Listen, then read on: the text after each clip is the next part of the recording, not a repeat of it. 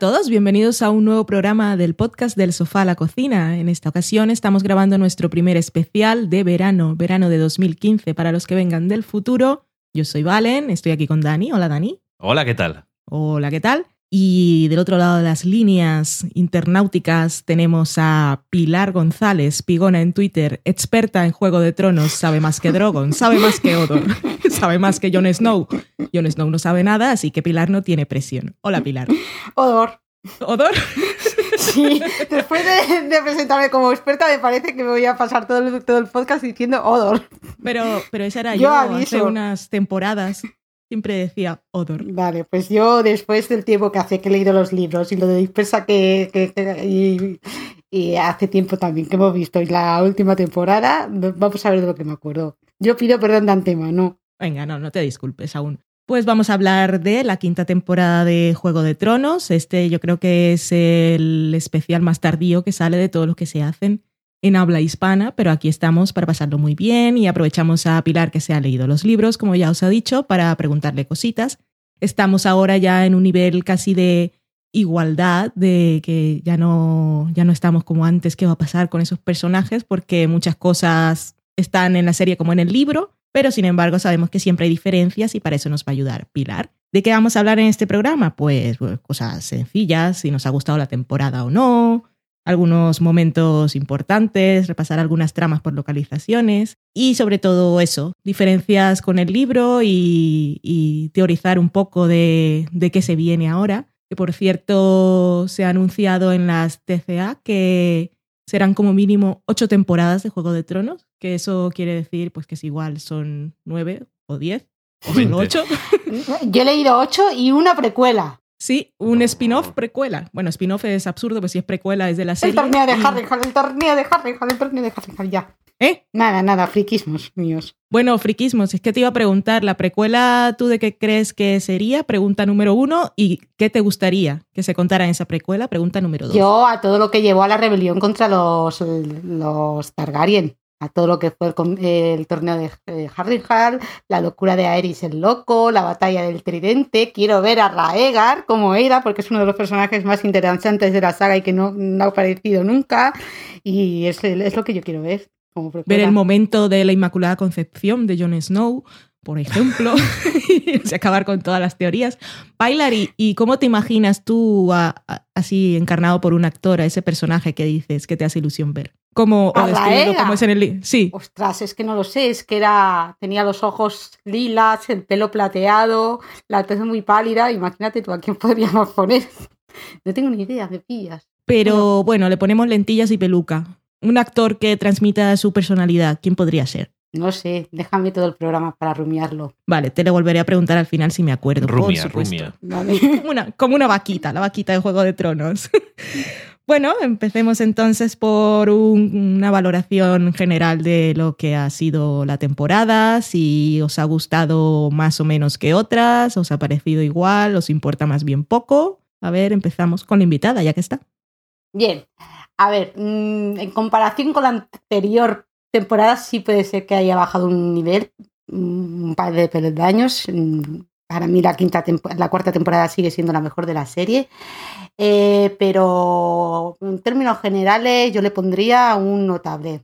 Ha habido tramas que me han gustado mucho, como la de Invernalia, toda, to- todo lo que es el muro también, Desembarco también me ha gustado mucho, Bravos me ha gustado bastante y bueno, ha habido pifiadas como Dorne, que ya hablaremos. Bueno, en conjunto te ha gustado bastante. Sí. Mm. Pero como lectora de los libros que tenías ventaja antes, ya pensabas que esta temporada podía ser de menor calidad que la anterior, ¿no? Es que incluso me ha gustado más que los libros, porque Vale. esta temporada adapta uno de los libros que me parece a mí que es el más pesado de todos, que ha sido el último Danza de Dragones, en el que los, los personajes lo único que hacían era mm, ir de un lado para otro, no pasaba nada en todo el libro. Yo cuando la gente se quejaba, llevamos tres capítulos que no pasa nada en esta serie, queremos que pase algo importante, yo, uff, pues no queda nada, porque Danza de Dragones es un tocho en el que solo se salvan de más de mil páginas unas 250 en lo que tenemos de acción. Así que con esta temporada han salvado los muebles de lo que fueron los libros. Pues mini Que no punto está mal. para los creadores. Y tú, Daniel, cuéntanos. Sí, Valentina. Pues. Sí, eh, hombre, yo, yo, creo que sí que estoy de acuerdo con Pilar en que este año, en como en conjunto, les ha quedado un poco más floja la temporada, pero ha tenido la ventaja de que, bueno, ya llevas unas temporadas, cuanto más temporadas llevas con los personajes, pues eh, te es más fácil meterte en las cosas y tal. Y, por ejemplo, este año el muro me ha gustado mucho más que los cuatro años anteriores, que me daba, básicamente me daba igual literalmente todo lo que estaba pasando. ¿Ya somos dos? O sea, este año, por ejemplo, pues pasaban cosas en el muro y decía, igual es interesante. Sexo en el muro. Sexo en cosas el muro. nunca vistas. Sexo en el muro. Em, y bueno, sí, eso, que obviamente se habrá beneficiado porque han aumentado la tensión de las cosas, ha habido otros personajes que han pasado por allí, había más urgencia y más eh, tensión en, todo en general entre los personajes y eso. Y otros años era como muy... Cuando creo que fue el año pasado, el episodio que estuvo dedicado solo al muro me pareció... Mm, el episodio que dirigió Neil Marshall me parece que fue un coñazo bastante gordo. La batalla, ¿te refieres? Sí, hmm. fue bastante... Y eso que era una batalla, pero no, no me veía yo allí dentro.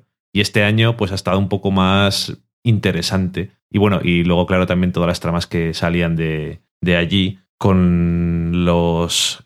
Bueno, claro, yo iba a decir los wildlings, los salvajes les llaman aquí, ¿no? Sí. Pues, con los eh, salvajes y, todo el viaje ahí al norte y esas cosas, que luego ya hablaremos un poco más. Y. Al super norte.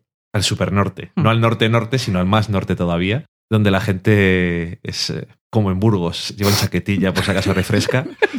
y, y, el, fresco llega en cualquier momento. Sí, Nunca se sabe, como ahora mismo hace en la calle 18 grados. Eso lo hacéis para torturarme a mí, ¿verdad? A ti y a todo el mundo que nos esté escuchando. Os odio. Y el resto de cosas, pues ha habido algunas que no me han disgustado. Por ejemplo, eh, Aria en Bravos me interesaba bastante, pero al principio eh, no me llegaba a convencer. Luego creo que me ha terminado gustando lo que tenían por allí. Me ha parecido por lo menos interesante. Y... Al final se te mete la cancioncita de las ostras y te hipnotiza. bueno, y, y la. Y claro, lo que decía pues Pilar también. Eh, lo de Dorn se ha sido ha sido un fracaso absoluto. Porque es que era como. yo me lo imagino como en plan. En el libro pasaba algo o lo que fuera y decían, pues tenemos que, tiene que pasar algo o tiene que salir y lo metemos. No sabemos exactamente qué hacer. Eh, la trama de King's Landing, por ejemplo, también me, ha parecido que conceptualmente era bastante interesante y había sufrimiento para personajes, que eso siempre eso está bien, sobre todo a veces cuando son Lannister y no les viene mal que les bajen un poco los humos. Y no sé, bueno, ya está, Pilar. y, Joder, para dos Lannister malos que hay, ya es que da, da muy mal nombre a, la familia.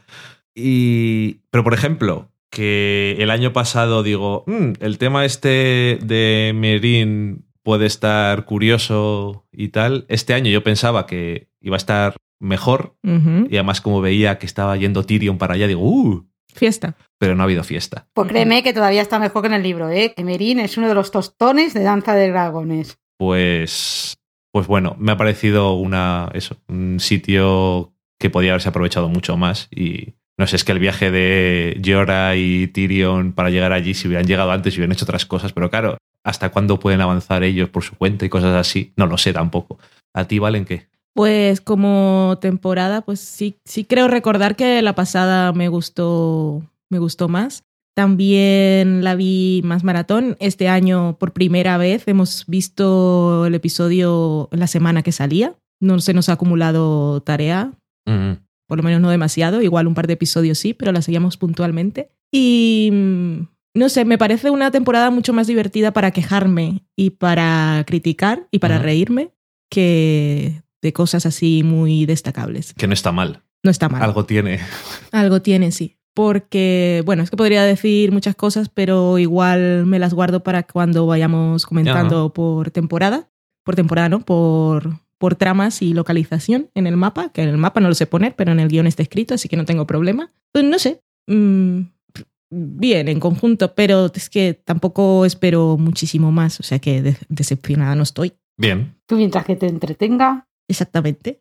Pues vamos a comentar, como decíamos, por tramas y yo creo que ahí al momento, para luego no repetirnos, podemos ir destacando momentos y cosas así.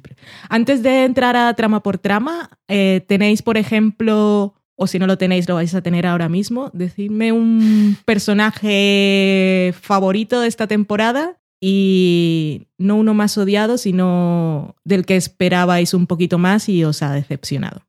Bueno, Empezamos, como siempre, por Pilar. yo me voy a comer mis palabras.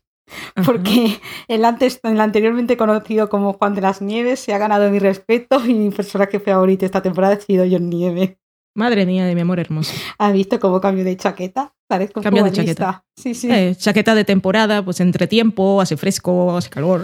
Pues sí, me ha gustado mucho la trama de John. Me ha gustado mucho John como, como Lord Comandante de la Noche. Eh, sí que es verdad que ha sido un mal comunicador para con sus compañeros, pero me gustaba mucho el papel que le, que le han dado, las decisiones que ha ido tomando. Le ha fallado la comunicación. Es que si se hablase las cosas, no se Eso es- tantos líos. Lo mismo que le pasa al gobierno, que dicen que fallan en comunicación. que no es que- que Pero aquí es no- verdad. Realmente le hacemos nada mal, es la comunicación. Ya, ya, para no saber nada, tampoco esperamos que sepa comunicarse. no, no, sí. Alma de cántaro. Eh, ti- Tiene razón, Pilar. Este es el único año en el que yo, por lo menos, no que no me siga pareciendo un poco soseras, pero es el. Pero es Hasta que ha que, sonreído un par de veces, ¿eh? creo que le ha ayudado que la trama, en, su trama precisamente han pasado más cosas. Porque él sigue sí. siendo un actor horriblemente Sí. desastroso. Ese momento ahí en la lancha, alejándose de los caminantes blancos, que le- tenían un primer plano que parecía que estaban pasando cosas, pero yo lo veía y él solo decía, no me grabes más corta, corta, que, no- que no, puedo- no tengo pensamientos, se que me no nota. veo nada en la pantalla verde. Y personaje que te decepcionó, Pilar, del que esperabas algo. Me decepciona porque esperaba bastante más era Brienne, porque lo han tenido todos los capítulos ahí en una torre mirando una, esperando una, que una vela se prendiese. Oye, esa estrategia en los libros... era- No, eso no, eso lo hablaremos luego. Dale. Es que la estrategia de la vela en Invernalia, ya, pero es es que eso- curiosa. en los libros no pasa eso. Pues se les podía ocurrir algo más. Sí, porque como que se levanta el norte y. Ya, ya, yo cada vez que lo veía digo, pues si hace viento, ¿cómo va a prender una vela si se va a qui- quitar enseguida la llama? Pero es que mira que se lo ponen fácil. Está ahí. Asumo que puedes estar en peligro. Si estás en peligro, corre hasta la torre más alta y enciende una vela. Eso es. Oh, no, tengo. Estoy en peligro mortal. Iré corriendo. Claro, pasando por un montón de soldados que la ven, un montón eso de, es. De vasallos, sí, sí, claro, lo normal. Y nadie se da cuenta, oye. Y luego haz fuego y enciende la vela aquí con el frío. A ver, Dani, cuéntanos tú. Eh, a mí este año gustar, gustar, gustar. Bueno, diré que me ha gustado lo que le ha pasado, gustado, entre comillas, A ver lo que, lo que le ha pasado a Aria. decir. Y el único, a mí el único personaje que me gusta continuamente ver es a, es a Bron porque es el único que hace chistes en este mundo. Sí. Y se lo pasa un poco bien allá donde le llevan. Da buen rollo. Sí, este sí, di- dices, madre mía, comparado como cómo, cómo empezó en esta serie y hasta dónde ha llegado, es el que mejor se lo ha montado de todos. Sí, y luego dicen, bueno, pues tienes que ir a no sé dónde. Y dice, "Eh, pues vamos. Y nunca me ha caído mal que recuerde. No, No. recuerdo muy bien sus inicios. Lo Es recuerdo que- siempre con Tyrion. Estaba al servicio de Lady Catelyn y es, cuando él, y bueno, se acaba poniendo al servicio de Tyrion en el A partir de ahí recuerdo. Mm. O sea que al final entra, dice, oye, que igual te salva alguien y le salva a este que parece un borracho lamentable, pero que es un tío que se sabe, eh, bueno, que sabe hacer sus cosas, otra cosa no sabe, y, y bueno, también sabe pasárselo bien. Mm. Y no sé, eso... Y ve tetas. que- y fíjate que la- y también le gusta, a quien, a quien no. Pero lo que me jode es que le han metido la peor trama a lo mejor de todas, que es un poco pena, pero bueno, por lo menos cada vez que salía decía, eh, me alegras. Podría ser peor. Sí, y fíjate que se me había olvidado de Brian. Es que cuando lo he dicho, digo, mira, esa no era mala. Es que ha sido un desaprovechado totalmente esa mujer, es que no ha hecho nada. Se aburre. Estar en la, en la torre, ahí. Y eh, así para elegir otro diré, ah, no, no por odiar, decías tú. No, no, odiar no, porque me ha decepcionado, porque ya que Sí, le cambian de- la traba a la chica, ponerle Ah, no. algo Sí, interesante. sí, decía, digo, Valen, que tú nos has preguntado que si les odiábamos o que si no nos gustaba la trama. Yo no odio a nadie de la serie. Bueno, sí, a No, odio no, porque puede ser muy fácil. Así que lo que he dicho es alguien que, del que esperabas algo ah, vale, y te ha sí. decepcionado. Pues por no repetir, yo voy a decir eh, Daenerys porque que su trama tampoco no me ha gustado especialmente. Ya está. Pues mi personaje favorito esta temporada ha sido Drogon, porque ha sido todo lo gatito que esperaba, ahí parpadeando, pero sobre todo me gustó su momento final, que estaba ahí tirado, le dolía y estaba haciendo la siesta y la otra decía, ve, lucha por mí. Y yo, ahora no quiero, soy un gato. yo iré cuando yo quiera. Así que ese es mi personaje favorito y que me haya decepcionado, como yo hago las preguntas, pues me las trampeo también. No estás. decepcionado, pues no esperaba nada de él, pero me ha hecho, me ha hecho gracia eh, lo fracasado que es Jamie, que lo mandan a una misión con su mano chunga. Aparte de que no puede pelear, pues tampoco la cumple. Que me encantará ver cuando vuelva. Si antes, cuando volvió, Cersei casi lo mata con la mirada, pues le faltaba una mano. Y ahora que lo ha mandado a buscar a la hija, después de todo lo que ya ha pasado y la lleva muerta, pues fantástico. Un espectáculo. Se merece todo lo que le pasa. ¿Tú crees Muy que bien. volverá? ¿No va a volver? Ah, pues no sé, no me lo había No, no planteado. lo sé, no lo sé, o sea, esta Dice, es bueno. una de esas que, que- Otra trama que no pasa en los libros. Igual dice, oye, ya que tal, parad aquí, es que vamos a hacer una paradita aquí y nos quedamos por estar un rato. Puede Que ir no quiero volver a casa. venganza, Claro, si tiene- es que tienen al hijo del otro, ¿no? Claro. Sí. Eh, Sí, ese, ese plan al- también era muy así. al heredero de los Martel y es como, pues, ¿y qué vamos a hacer con esto? Entonces, ¿vamos a llegar al otro lado le vamos a, se le vamos a mandar en trozos? O, bueno, no sé cómo seguirá el tema. Muy bien, pues vamos entonces por tramas, comentando por lo que nos venga a la cabeza, lo que nos apetezca. Y empezamos, pues lo que tengo aquí en el guion que me ha hecho Dani, pues es Mirin. Tenemos, empezamos por la trama de Con los hijos de la arpía. Los hijos de la arpía, los gusanos grises, el actor español, el Oscar Jaenada y, y los dragones. Pues cuéntame, Pilar, ¿qué, qué destaca de, de esta trama? Aquí yo destaco, bueno, me ha gustado las, las parejas que le han ido poniendo a Tyrion para empezar, primero con Varys y después con el pagafantas de Mormon.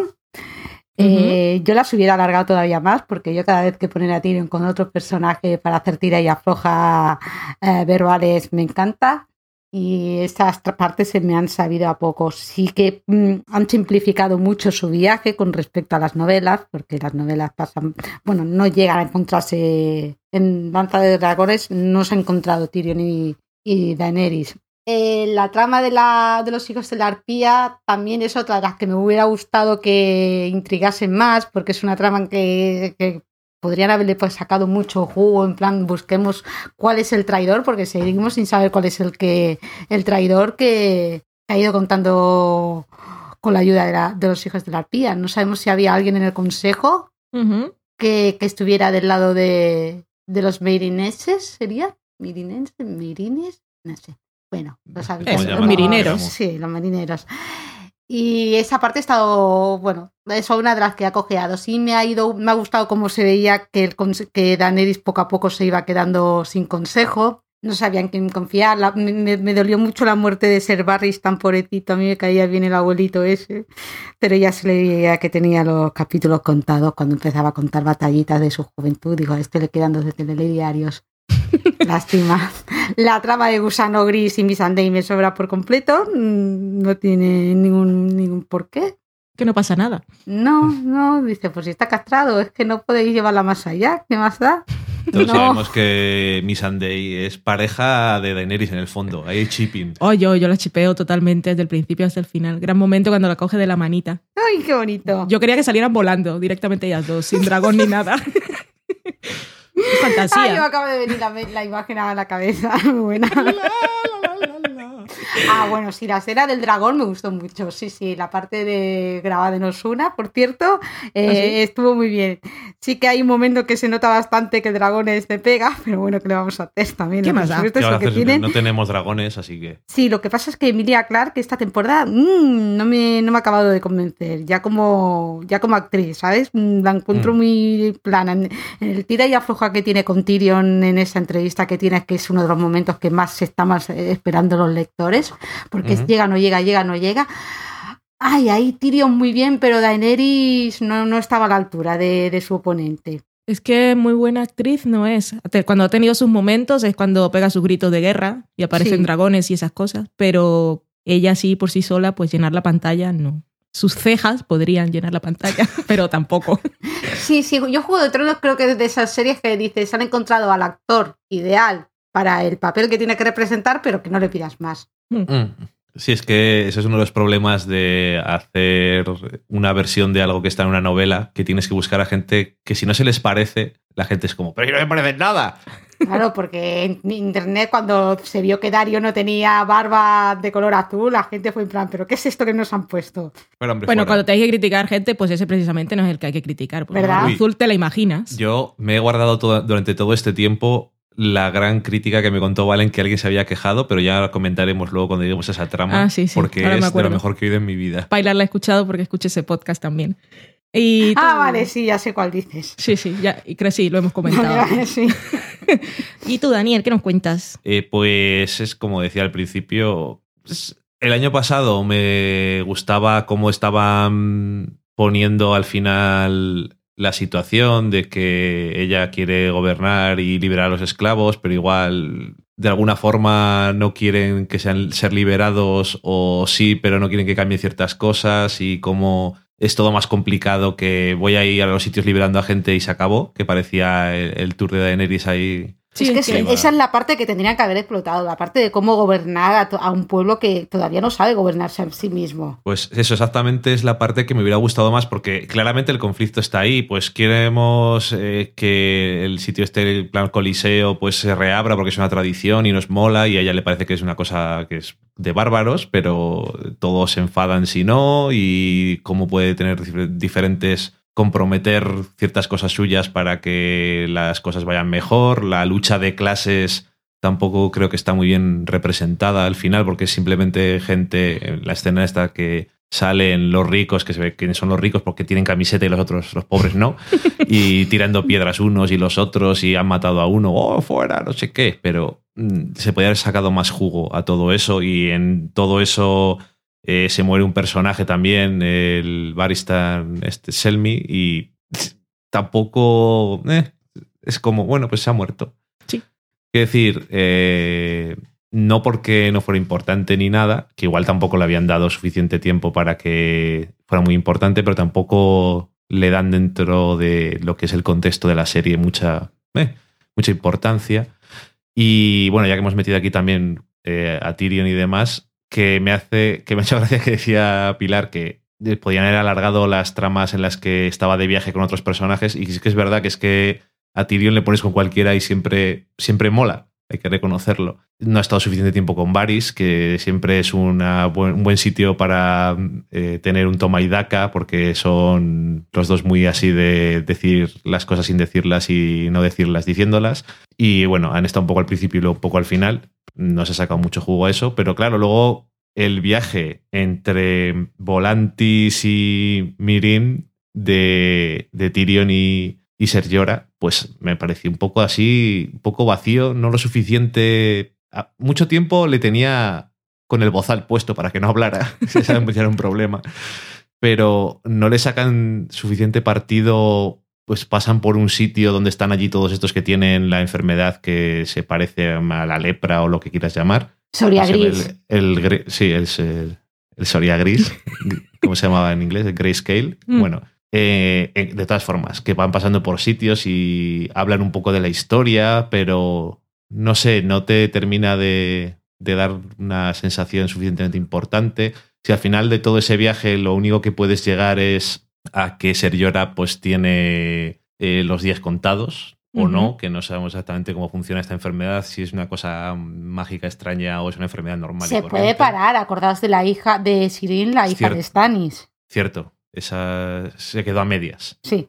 Bueno, por ahora, por la pinta que tiene, está preocupado, desde luego. Lo que está claro es que si antes no tenía ninguna oportunidad con Daenerys, ahora menos. A mí con ese brazo no me tocas.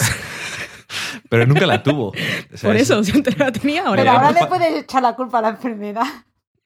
Ah, no para- eres tú, de eh, consuelo. no sería gris. No, claro, eh, ahora puede decir Daenerys en plan, no, es que Uche. la enfermedad... eh, Quita, no me viene". perro. Ah, claro, es que no me quiere por la enfermedad. Eso es. Eso es, es el tema. No éramos pagafantas desde el principio de la serie por nada. En fin, y, y es que es básicamente eso, porque tenían todas las intrigas y los asesinatos que iban pasando y, y no sé, como que no te quedas... Es muy que a eso también le han dado dos o tres escenillas y ya Sí. está. Es, Sí. es en plan, y arranca pero no arranca, arranca pero no arranca, se queda ahí a medias. Y luego el final de la trama, que está Daenerys en medio de un campo rodeado de. Supongo que sean Dothraki de estos, eh, van todos a caballo y como, ¡voilà! Una mujer nos hemos encontrado en medio y el Drogon durmiendo la siesta. Y, y los otros en plan, bueno, nosotros dos vamos a buscarla y vosotros quedáis aquí gobernando. Y es como, mm, vale. no sé.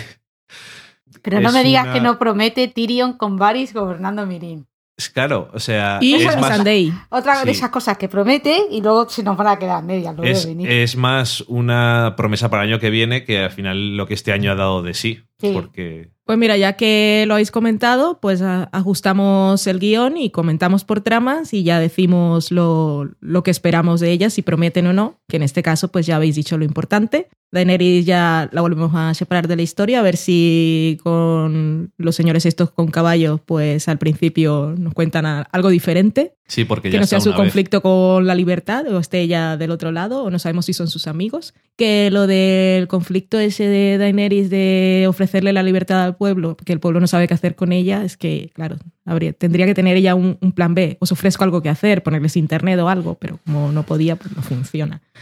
Y tenemos entonces sí otro, otro viaje de eso, otra road movie. Tendremos la temporada que viene con, con estos dos que se van de viaje Sí, Darío con y, Dario y, y Jorah. Los dos ahí que que tendrán sus comentarios sobre Daenerys.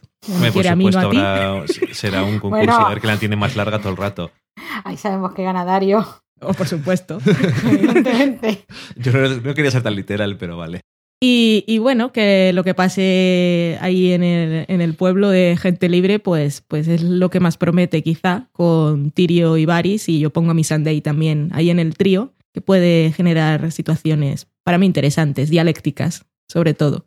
Sí, porque tendrán que lidiar con el vacío de poder que no está la madre de dragones, que es la que les libera y que es la, la, la jefa suprema del tema. Y dice, ¿dónde está? "Eh, Está, está peinándose, ahora no puede salir. Igual lo ocultan al principio, igual directamente dicen, no, se ha ido un momento a comprar tabaco y ya volverá. Nosotros, mientras tanto, somos los que mandamos. Y bueno, estos dos, como dices tú, juntos ahí, pues Tres. puede dar. Bueno, perdón. Yo decía porque. No te olvides de mi Sandeira. No lo digo porque Missandei parece una buena persona y no parece muy retorcida, muy retorcidos, quiero decir. No, es la- no digo que sea Tyrion mala fue una, persona. una buena mano del rey, recordémoslo. Sí. Yo, yo, ahora que hablas de Tyrion, de Tyrion, de Tyrion, quería preguntarte algo, porque si, si hemos visto una cosa esta temporada, ha sido de fracasos para casi todos los personajes. Humillaciones, abusos, muertes, guerras perdidas y todas esas cosas. Y Tyrion, si algo hemos visto desde el principio de la serie, es que siempre encuentra cómo, cómo salvarse de todas las situaciones. Tyrion es un superviviente. Tiene su Ah. labia, que es lo que lo mete en los problemas y el que lo saca de los problemas también. Pero lo que pasa es que la labia para mí no es suficiente para todas las cosas de las que se salva. Tú en este mundo de fantasía no, no me dices que Tyrion no tiene un pasado secreto, algún superpoder, porque no es normal. No, no, no. Hay una teoría por ahí que, que dice que Tyrion en realidad no era hijo de Tywin, sino de Aerys el Loco. ¿Ves? ¿Ves? que Tiene algo. Sí, que se dice en varias ocasiones que Aerys intentó seducir más de una vez a, a la madre de Tyrion. Y es más, en la enciclopedia de Hielo y Fuego, que, ha sa- que se ha sacado hace poco, sí que queda claro que Jaime y, y Cersei son hijos de Tywin, pero con Tyrion queda la duda. Se dice Entonces que, sospechar. que puede ser un Targaryen. Ah, ah. mm. Es uno de los intocables. Sabemos que Tyrion, el superpoder que tiene es que es el alter ego de George R. R. Martin. Así que sabemos Ah. que es una vaca sagrada. Eso no lo sabía. Sabía que era una vaca sagrada, pero no sabía que lo consideraba un alter ego, su autor. Sí, sí, George R. R. Martin. Entonces- siempre ha- Tyrion habla por. a- George R. R. Martin, su voz en las novelas es Tyrion. Ah, pues por eso, ese, ese superpoder. Claro. Ese es súper- el, el metapoder. Vale. Claro, Arya es que es el personaje favorito de la mujer, del escritor, y claro, si la, si la mata, se, se queda así, eh, se va a dormir al sofá, y Tyrion es su voz. Pues para lo que le ha pasado esta temporada, supongo que tuvieron alguna pelea. Y se fue a dormir al sofá un mes o algo así, y por eso a Aria le pasa lo que le pasa, pero no nos anticipemos. Pues dejamos Mirin y nos vamos a- al muro, donde está el amor platónico de Pilar, el símbolo sexual, Jon Snow. sí, Cuéntanos. Pilar. Aquí es una de las tramas que más me ha gustado. Eh, Casa Austera es un capítulo que me flipó de principio a fin. Es que todo en ese capítulo estaba bien hecho. Todo en ese capítulo era inventado, incluso los personajes, la salvaje nueva que te introducen con nada, tres o cuatro frases que ya ves que va a morir, pues dices, eh, tú también de este capítulo lo pasas y dices, das rabia porque es un capítulo, un personaje que era chulo, eh, poco esfuerzo que tuvo.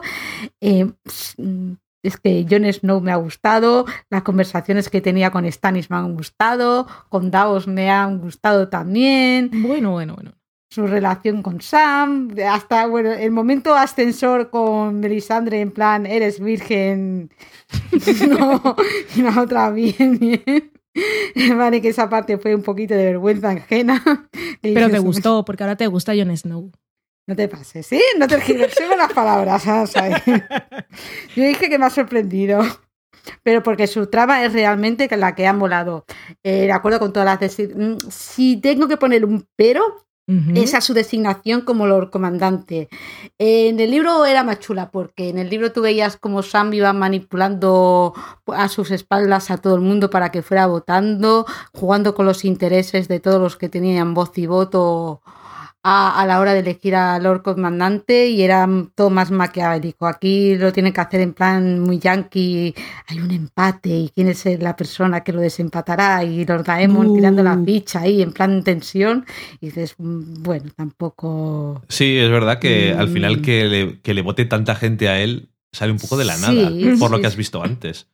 Claro, y en el otro era Sam haciendo trampas y, y te lo creías más, pero, pero bueno, eh, ese es el único pero que le pondría a la trama. Ya mm, como fallos que ha tenido, sí que es eso que así cuando, cu- cuando vuelve de la batalla de Casa Austera y le cuenta a Sam todo lo que ha pasado, eso si lo hubiera contado a todos, a todos los, los guardias de la noche, a lo mejor no lo hubieran matado.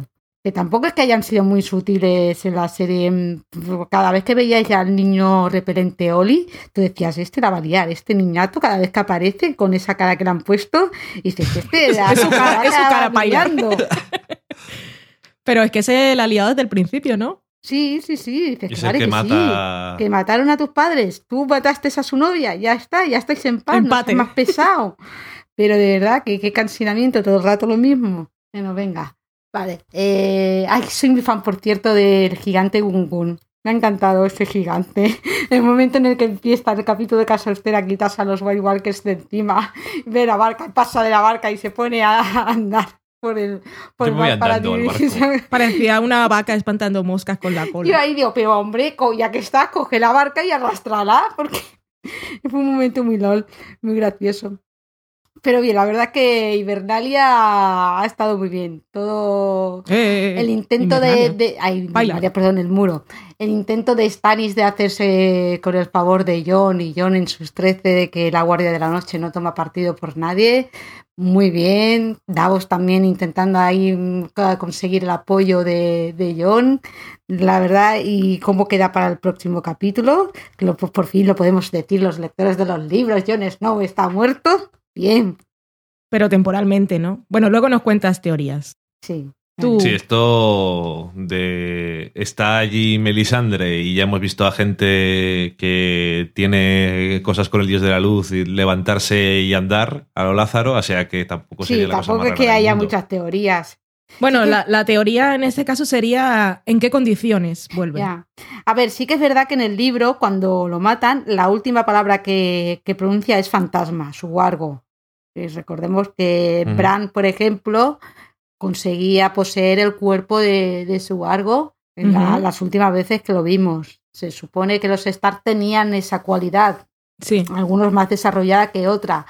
Puede que hasta que Melisandre lo reviva, John viva en el cuerpo de, de fantasma, pero claro, en la, en la serie no, no se ha dado esa circunstancia, no, no No sé si estaría un poco sacado de la manga si lo Sí. usan eso. Sí, que, que- que dices también, mm, yo me tiene que explicar todavía dónde está el, el Wargo que salió a defender al Sam cuando estaban a punto de matarlo y no sale a ¿Y defender dónde estaba a Sam ahora? así. Sí. Dice, Claro, no. los pobres perretes les tienen un poco de. Pero tenían que haberte mostrado a los malos. Es el recurso encerrando fácil, al perrete. Claro. Es a mí me digo, haces eso tienen de y ya recurso, está. na- de recurso narrativo ahí en plan de, bueno, cuando haga falta ya sale. Sí, cuando me como, interesa, pues dices, hombre, De, me gustaría saber que están dándole de comer, que le van a ver todos los días, esas cosas. Claro, muchas veces se hace referencia en las novelas a la loba de, de Aria, que recordemos que estaba viva. Muchas veces hay personajes que hablan de una loba que, que dirige una gran manada de lobos que está destruyendo campos y aldeas. Y tú sabes que es Nimeria, la, la loba de, de Aria, aunque no te digan su nombre. Pues una cosa Pero eso en el libro no, en el libro, en la serie no sale, ¿no? No, No. no, no, En, la, en la serie se escapó cuando fueron a buscarla para matar. Le mataron al final a la de Sansa ya por la primera temporada y ya está, no se volvió a saber de ella. ah, les tiene un poco abandonados en la serie a los, a los perretes, Sí. muy mal. Pobrecita. Pobrecito. ¿Y tú, Daniel, qué nos cuentas de, de- de esto del muro? Pues nada, ha tenido ahí a, a Jon Snow que suele tener...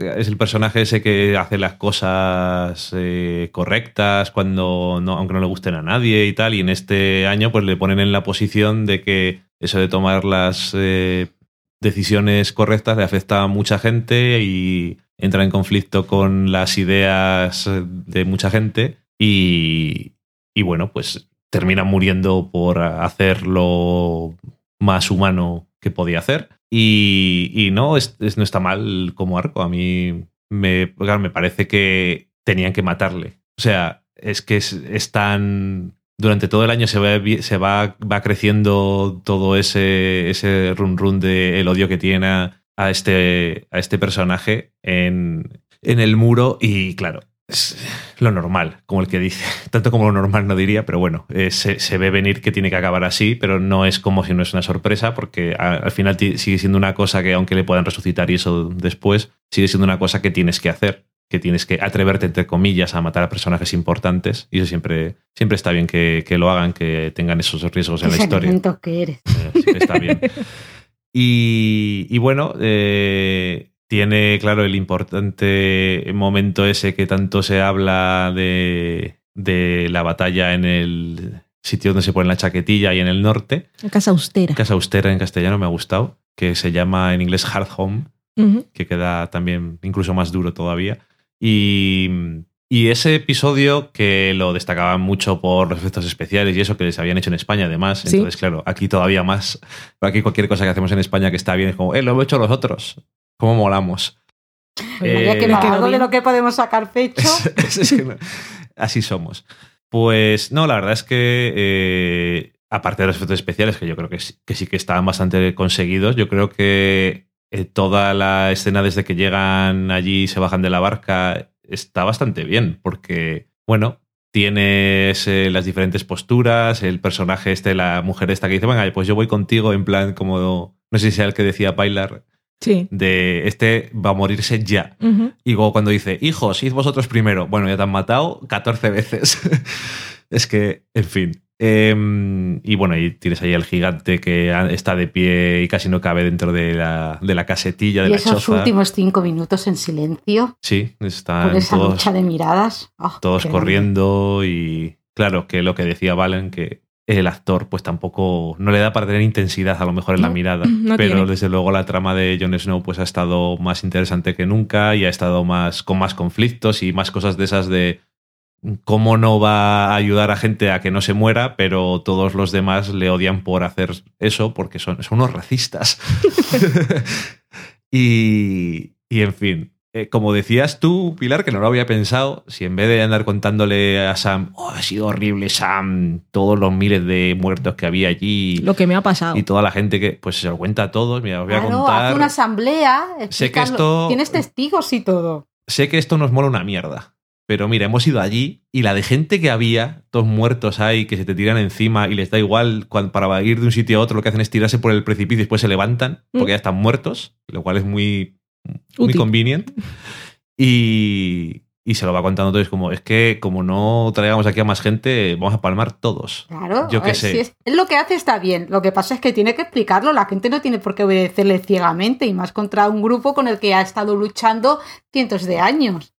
Eso, bueno, y son muy duros de cabeza, de todas formas. Sí, sí, sí. Pero bueno. Recordemos que allí envían a asesinos, ladrones, violadores, vamos, lo mejor de lo mejor.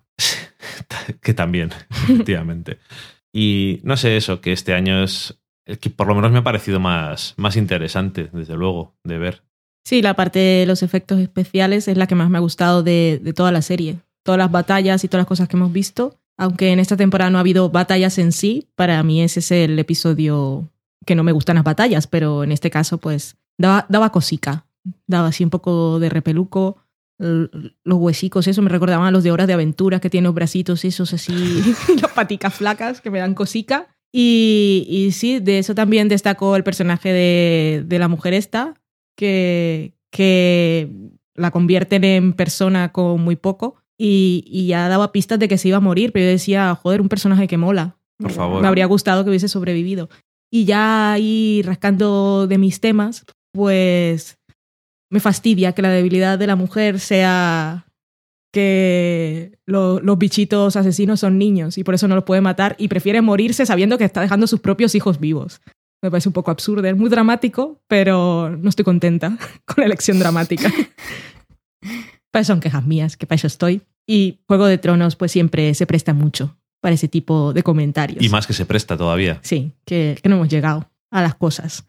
Pues, pues, pues, ¿qué esperamos entonces, Pilar, de, de toda esta trama? ¿O Hombre, nos yo puedes contar sigo tú? contando. No, no, si esta trama ha quedado. El último momento, bueno, antes del epílogo de Danza de Dragones, es la muerte de Jon Snow. Así que yo ahora mismo estoy con vosotros y, claro, doy por sentado que la presencia de Melisandre en el muro no es gratuita y que aba- acabará resucitándolo, como tú bien has dicho, a saber cómo vuelve, pero que volverá seguro. Además, si John Harrington ya está en Belfast, o sea, es que tampoco hace falta especular más. Y no se ha cortado el pelo, No, no, no, no. porque si fuera una persona con, con amor propio, se lo habría cortado después de la última escena, porque queda fatal.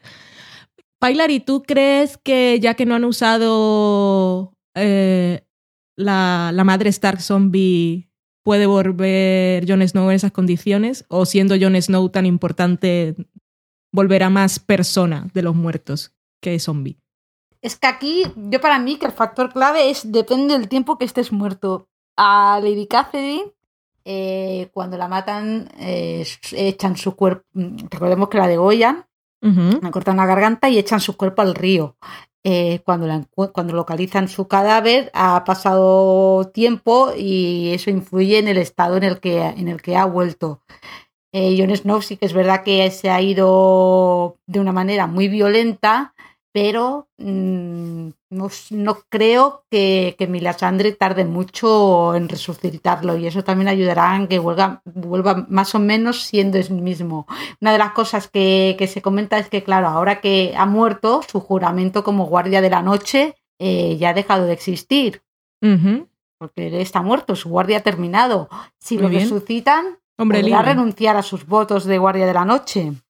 Eh, al haber acabado su guardia de la noche, ya no, no tiene ningún juramento que, cumplir. Eh, hay una teoría bastante interesante que, bueno, tiene muchos puntos de apoyo en las novelas y es de una gran conspiración que se está urdiendo en el norte entre todos los señores para acabar con los Bolton Y poner a un Stark otra vez a gobernar Invernalia.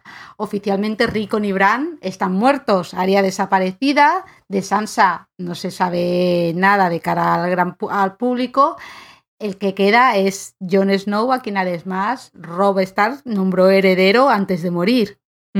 Así que por esa parte puede estar bien interesante toda la trama de lo que se nos viene encima. Eso porque ahora te gusta Jon Snow.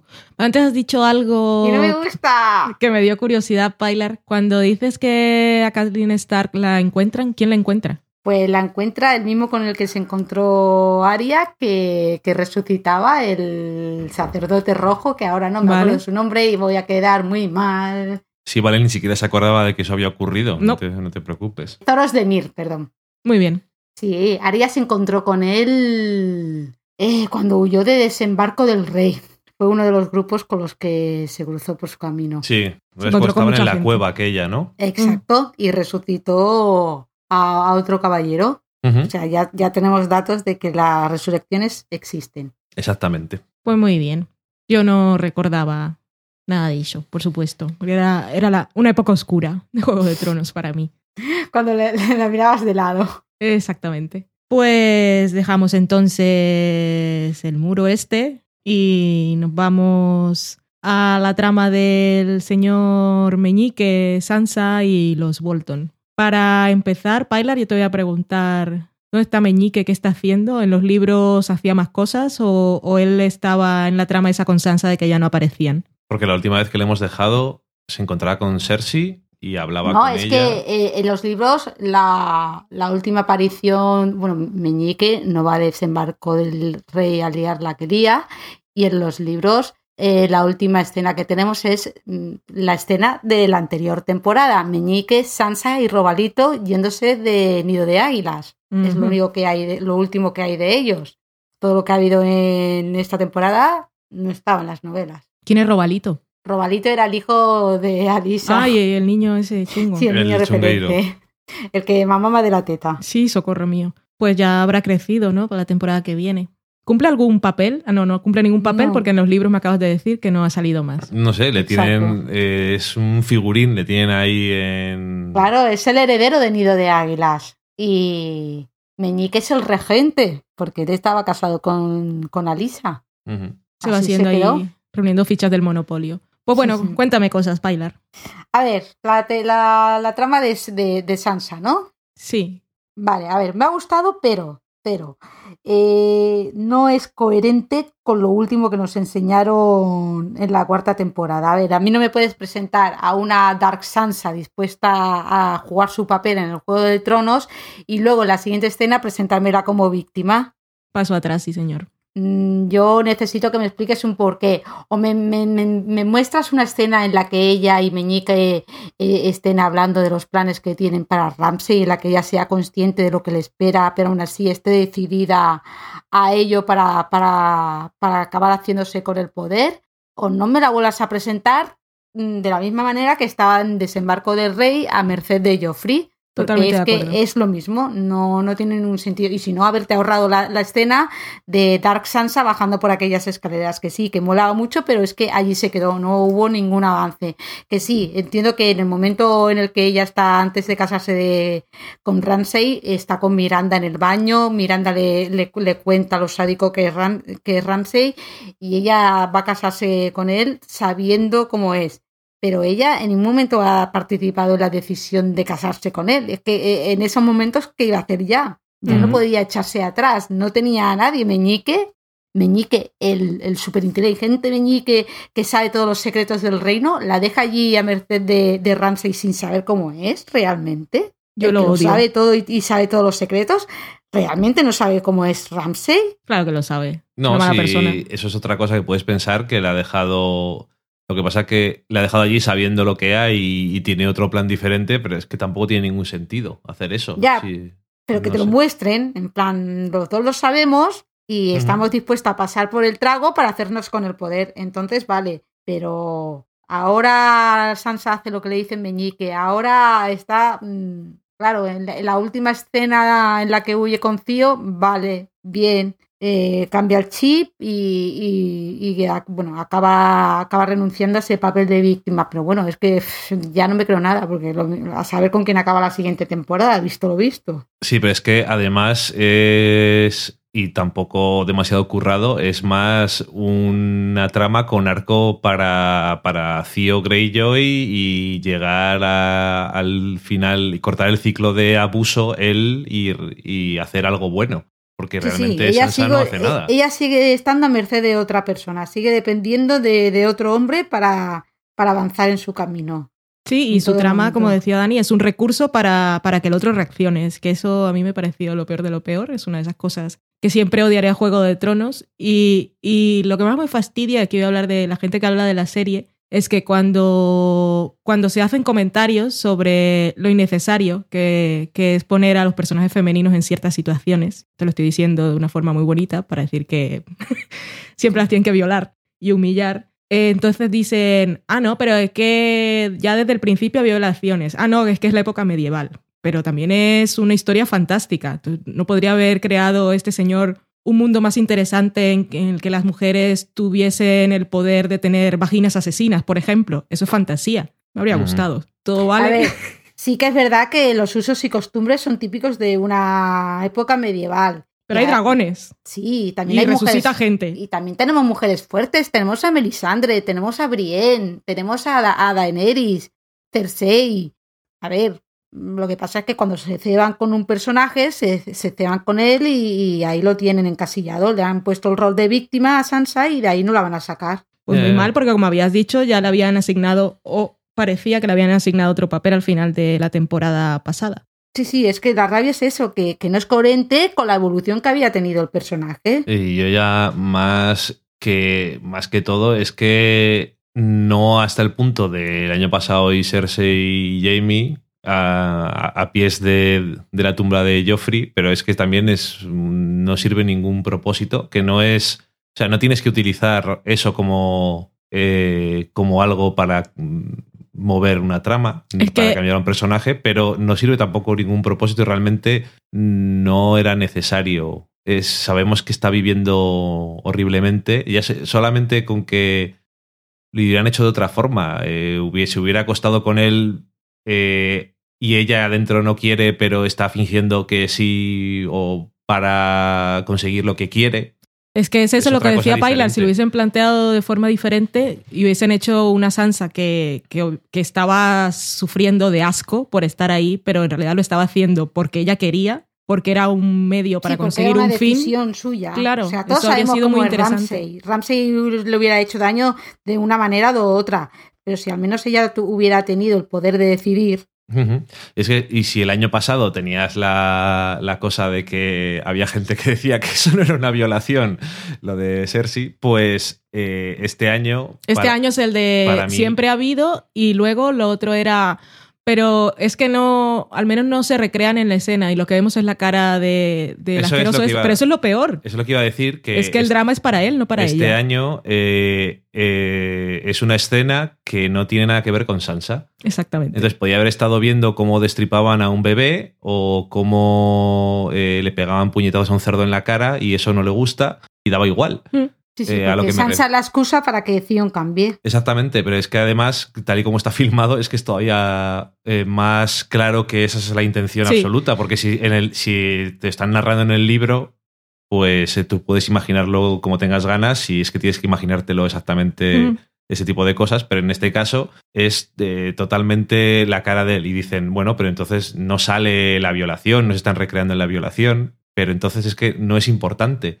Y eso es una cosa que es... Muy Es algo, que le, es algo que le pasa a él para que él pueda reaccionar al final y rescatar a la damisela en y no, y no le está pasando y no le está pasando nada. Le, le están No, por eso, que digo que es lo algo que le está pasando a él dentro de- del universo narrativo que han y construido. luego claro está lo de y esto corrígeme Pilar si me equivoco porque lo sé solamente de lo que he leído de gente que hablaba de ello porque no me he leído los libros decían que eh, la trama exactamente en el libro eh, ese papel que presenta que representa a Sansa en la serie es otro personaje que no conocemos de nada Correcto. Sí, en, la- en las novelas es la, una de las damas de compañía de Sansa, que quedó en desembarco del rey tras la muerte de Ned Stark, la hacen pasar por Arya. Vale Y oficialmente Ramsay se casa con Arya, que es, que es esta chica. Y claro, aquí si dices, vale, mm, Theon cambia el chip, porque las novelas pasa y salva a una chica con quien no tiene en realidad nada que ver, porque Sansa en realidad para él era como una hermana,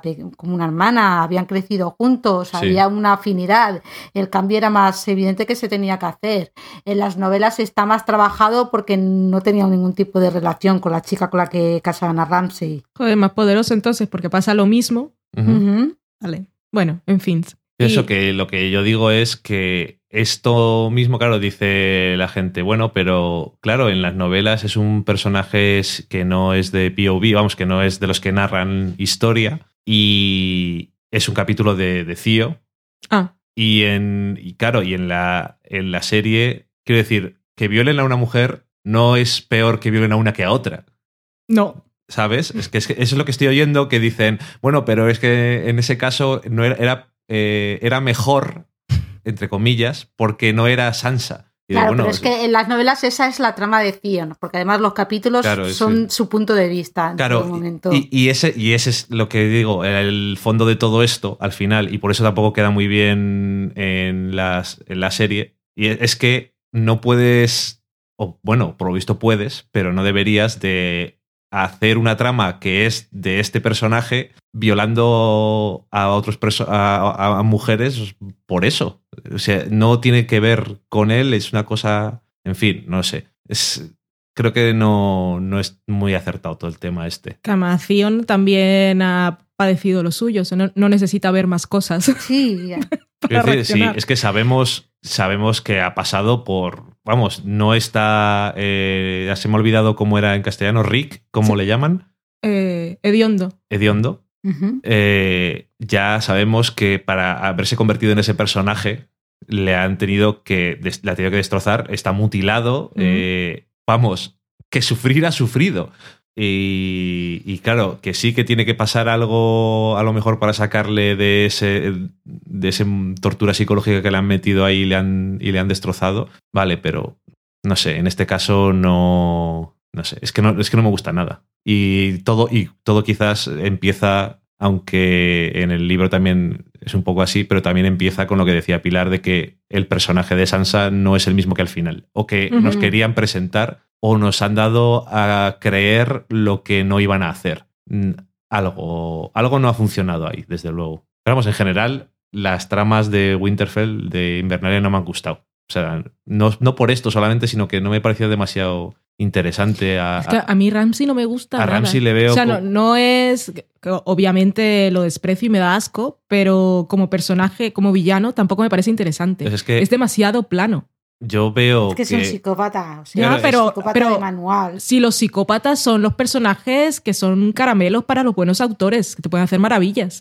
Y tú puedes crear un psicópata que aún, aún haciendo las perversiones más detestables, le veas algo que no vayas con él, pero que te parezca interesante. Pero no me parece el caso de Ramsey. Es, simplemente uno de esos que van a la, a la matanza del cerdo y, se ya supone, está. Se supone que la obsesión de Ramsey por ser un hijo legítimo y que si va a llegar otro hijo y él va a ser relegado, eh, aunque no de forma legal, pero prácticamente a volver a ser un bastardo y todas esas obsesiones, realmente, bueno, ni justifican ni son suficientemente interesantes o no las aprovechan lo suficiente como para hacer que el personaje sea algo más que un psicópata, punto, puro y duro, que cuando bueno, sale... Acuérdate de la escena cuando Rose Bolton le dice le habla de sus orígenes, de cómo nació y, cómo llegó a él.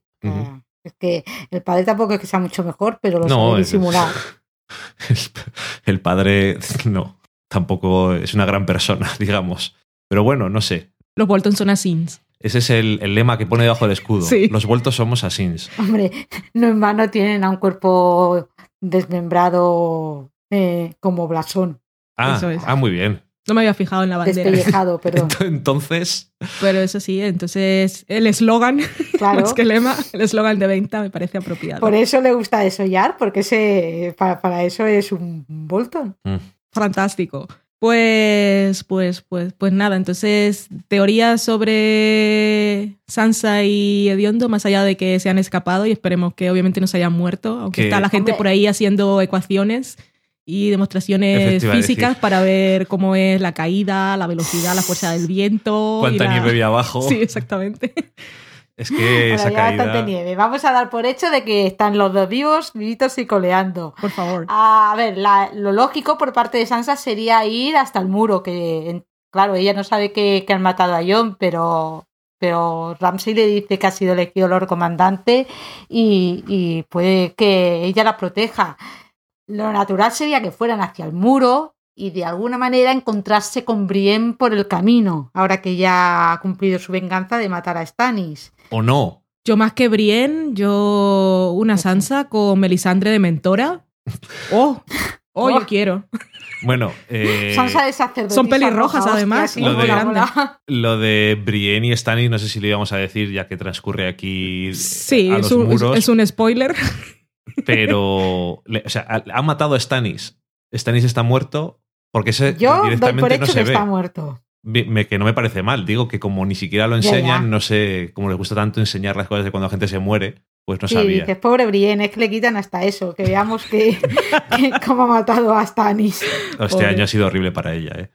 Sí, Sí, bastante sí, triste. Totalmente. Y, y en, el, en el libro también mata a Brienne Stannis. Que va, ¿no? En el, No. en el libro ella está a punto de traicionar a Jamie.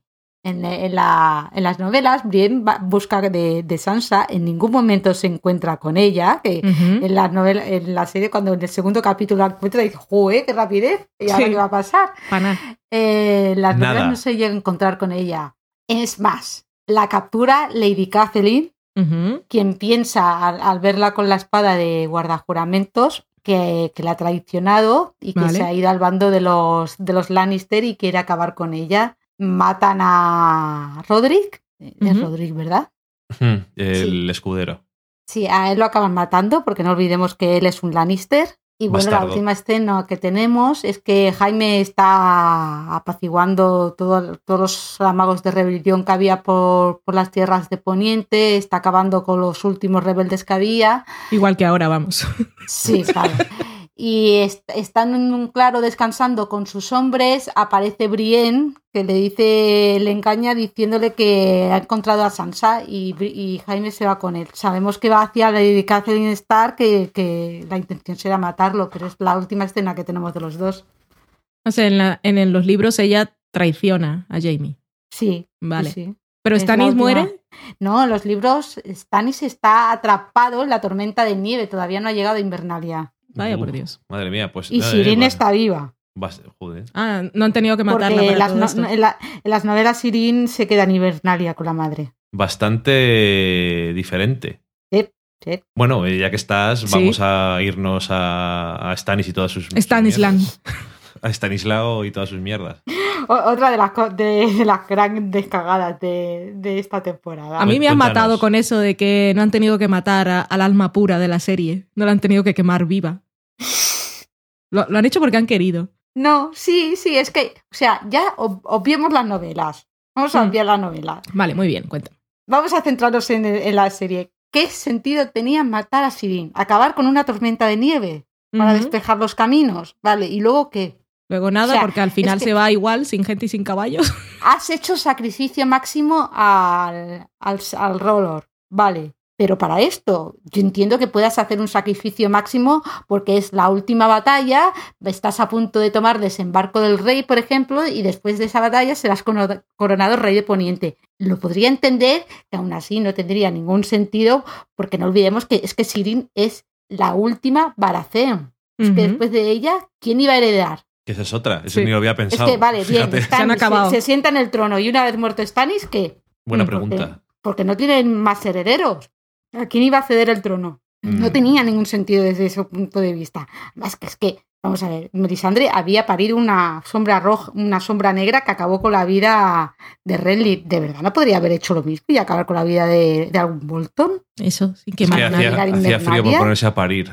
Es que, que no, es algo que dices, no entiendo qué necesidad había de matar a la niña. No, no. Dentro de la serie no tenía ningún sentido, Qué innecesario ese momento. ¿verdad? Pobrecita, para un personaje bueno que hay. Sí, y además, eh, desde el principio del episodio, que ya sabes que va a morir, cuando mandan al otro de paseo y esta comienza a contar historietas, y Sí, vale, cuando, muerta. en el momento en el que. ¿Cómo no sabemos? Dice, de bueno, manera Ser- horrible. eh, Serdavos, vete ahí al, al muro y, ¿eh? y tal. Y dicen, me cago en 10, la que faltaba. Sí, sí, que dices, O sea, es en que- Y el otro se va cumpliendo órdenes, pero sospecha. Mm, Sí, sabe que no. Hombre, Se, se despide. cuando llega Melisandre al muro, que es que le ha pensado a la princesa, que le ha pasado a la princesa. Dijo, Mm. "Si es que el único que la quería ahí, pobrecilla. Pobre niña. Tú veías las escenas con Stannis, que parecía ahí Stannis el padre del año, cuando le hablaba de cómo- cuando le compró la muñequita, que ella cogió las, él siempre se sintió la culpable porque se contagió de la, de la Soria Gris por cu- culpa de esa muñeca. Bueno, yo esas historias de Stanny nunca me las creí. ¿eh? ¿Sabes lo que pasa? Que. Ah, Fueron muy bonitos, eran, eran escenas que eran, y la niña Pero yo me pongo el punto de vista de la niña y me parece bonito, pero de Stannis no, no me creo nada. Es que eh, ponen mucho esfuerzo en episodios anteriores y tal en dejar claro que Stannis quiere a su hija y tiene un vínculo importante con ella. Al principio rechaza completamente a Melisandre en sus ideas extrañas de, de, vamos a matar a tu hija. Y entonces, como dice, como dice Pilar, eh, realmente por esto, en esta situación, ya cedes todas las cosas que tenías ahí, todo lo que habías demostrado, eh, tanto quieres a tu hija, ¿realmente estás tan desesperado? Si es que realmente no... no ¿qué- Ya qué- que- estabas ganando? Ya que en, en la serie cambian tantas cosas, yo habría cambiado la forma de morir de Jon Snow y se la había dado a Stannis, que lo, ma- lo matara a su propia gente si lo estaban mirando con desprecio. Eso habría sido mucho mejor que morir yo- ahí acostado en un árbol. dicen, señor, se- se- se- los- mercenarios se, se han huido la- por la noche y se han llevado los caballos. ¿Por qué quieres? ¿Cómo van a jurar lealtad a una persona que ha sido capaz de quemar a su propia hija viva? Tendrían que haberlo quemado, Pero- digo. ¿Qué no les harían a ellos? Pero para nada. Claro. Que a lo mejor alguno de los mercenarios respetaba que quemara a su hija, porque eran unos despreciables, pero por algo. Y que hubiera quemado a su hija y hubiera aparecido eh, gente volando a caballo y dice, "Buah, vamos a ganar ahora seguro. No, mejor, mejor. Eh, una rebelión, lo queman a él, pues ellos dicen que vamos a ir a morir. ¿Por quién? Por este desgraciado. Lo matamos y nos vamos en otra dirección. Sí, Ya no quedan más de estos. ¿A quién servimos? No, ¿por qué vamos a morir? Sí. A tomar No, es, que, es que es una cosa que, que dices, no, es, es otra de las cosas sin sentido, como Claro, el cambio de y- Sansa. Dices, mm, se me un poco coherente con lo que me estás enseñando de la serie. Oye, ¿y Melisandre no se puede inventar un embarazo mágico Baratheon y tener ella un heredero. ¿Quién va a decir que no, no- se ha beneficiado al otro? Pero no estaban casados. Qué graciosos estaban casados. Entonces No es va a decir legítimo. que no es, un, no es un heredero. Pues Es- ya es un bastardo. puede utilizar sus artes oscuras para conseguir a alguien que lo... Si eso de legitimar a la gente, solo hace falta que alguien lo diga. Sí, esto es papeles. Exactamente. Pero que además que no sé, me parece curioso que tienes una cosa que se presenta mucho o durante toda la serie, por lo menos me ha dado a mí la sensación de que Stannis se le presenta como el aspirante a sentarse en el trono de hierro que tiene la astucia militar. Si no tiene pelo. Sí. Nadie se lo cree. Ella es el gran estratega. Eso es, que se le presenta como el gran estratega y tal, y entonces eh, se mete en una situación eh, que por locura se le va la pinza y se va cuando contra todas los, eh, todos los consejos de la gente que sabe lo que hace, pues eh, se van.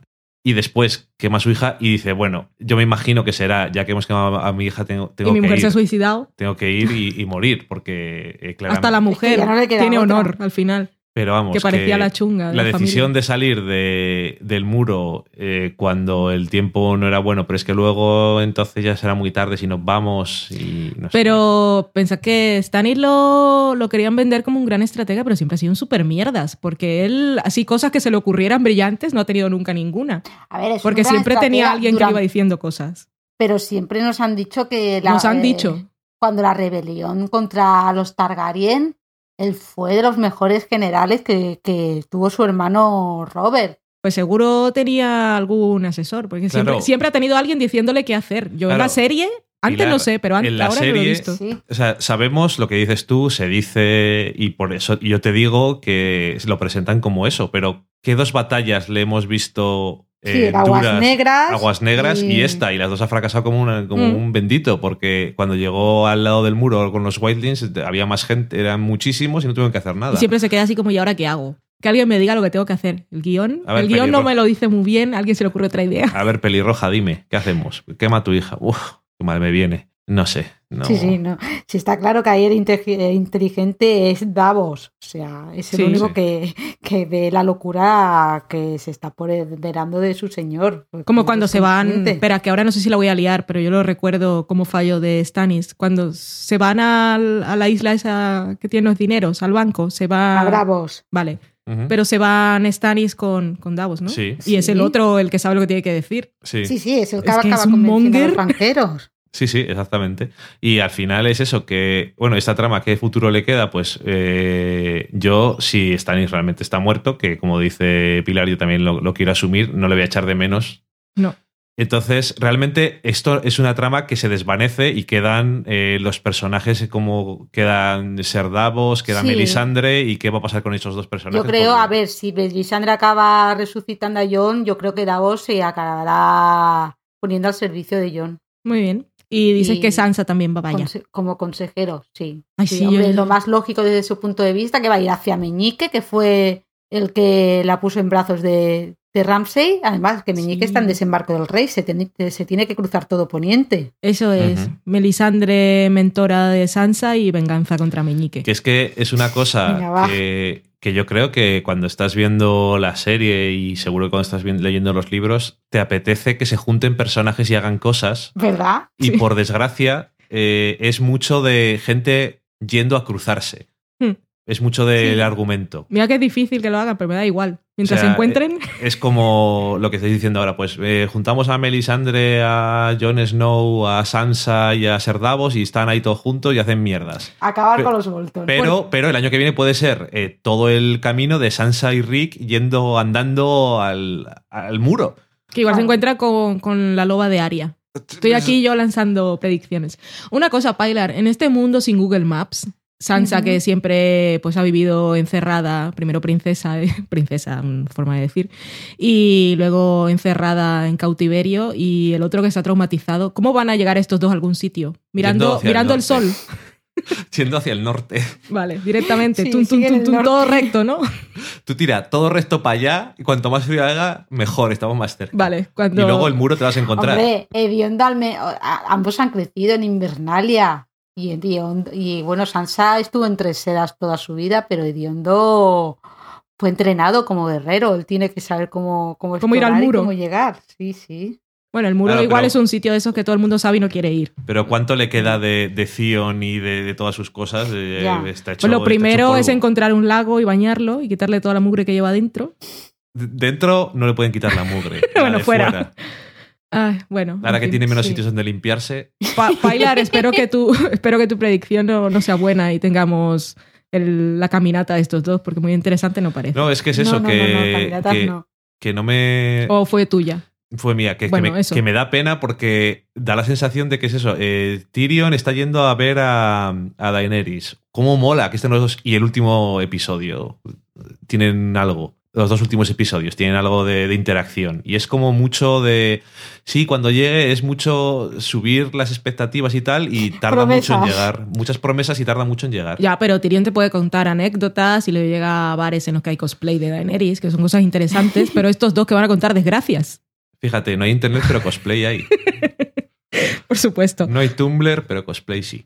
Bueno, eh, vamos entonces a King's Landing, desembarco del rey. Que aquí tenemos la historia esa de la religión. Yo creo que te lo había preguntado alguna vez así. Ya me lo habías dicho en el programa pasado, Pilar, que en esta temporada iba a tener mucha importancia la En el religión. programa pasado, sí. que fue hace dos semanas. Eh, bueno, en el programa pasado de, de Juego de Tronos, eso Ah. hace un año aproximadamente, que ya me habías dicho eso, que la religión iba a ser muy importante.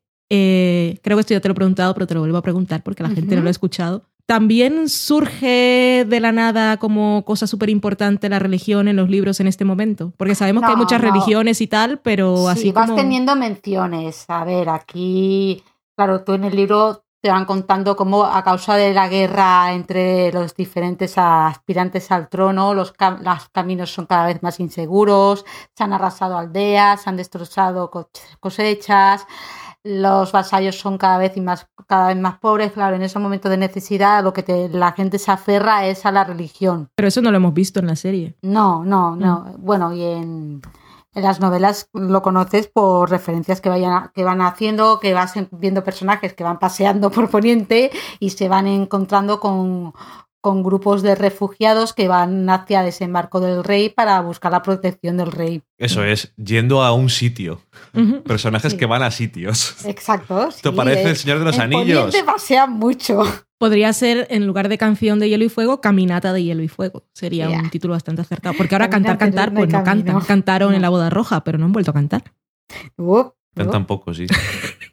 no hay mucho, no mucho espacio para la música aquí.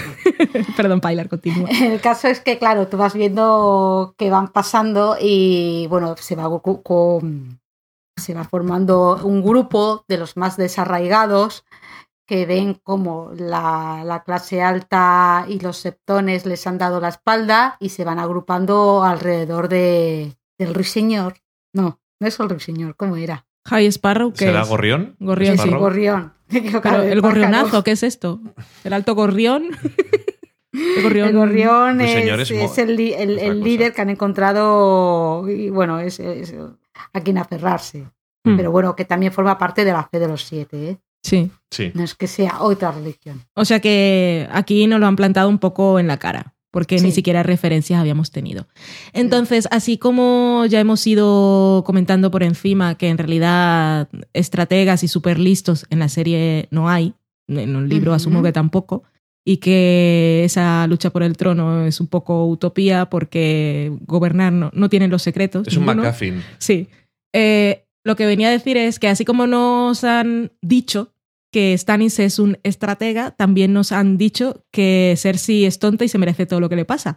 Lo que yo quiero aquí es eh, hacer lanzar, romper la lanza, esas cosas que sí nunca sé cómo se dice. Romper una lanza en favor de. En favor de, de Cersei, porque Obviamente se equivoca, pero es que todos lo hacen. Y lo que pasa es que la gente dice, oh, sí, es que es tonta porque esto, pero es que todos son unos estúpidos. O sea que no me digan que Cersei es más tonta que los demás solo porque los creadores y el, de libro, el del libro lo dice. Y a ver, aquí Cersei mete mucho la pata dándole poder a. pero es que todos hacen lo mismo. Entonces, es lo que digo, se equivoca, pero no es más tonta le, van que avisando varias veces, sobre todo Meñique, dice, pero tú ya estás segura de todo lo que estás haciendo, aprobando que se cree el ejército de la fe y dándole tanto poder a, estos, que se te puede volver en contra, como al final se le vuelve. Eh, Cersei se ciega mucho por su, hijos. por su ambición, sí, por aferrarse al trono, por, y mira a corto plazo, pero no es consciente de todos los enemigos que se está creando en su, en su viaje hacia el trono. Pero le podía pasar a ella y le podía pasar a cualquiera. Sí, sí. y Meñique también es un mierda. sí, no, sí, no es tanto que sea Pero es que la gente lo dice, es que como, es una cosa que ya, ya había escuchado mucho de los lectores antes, de que esto le iba a pasar a Cersei porque, porque era tonta.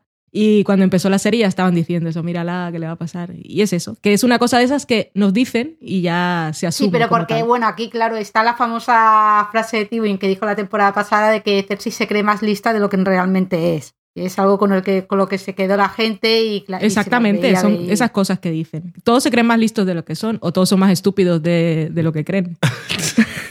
qué, complicado.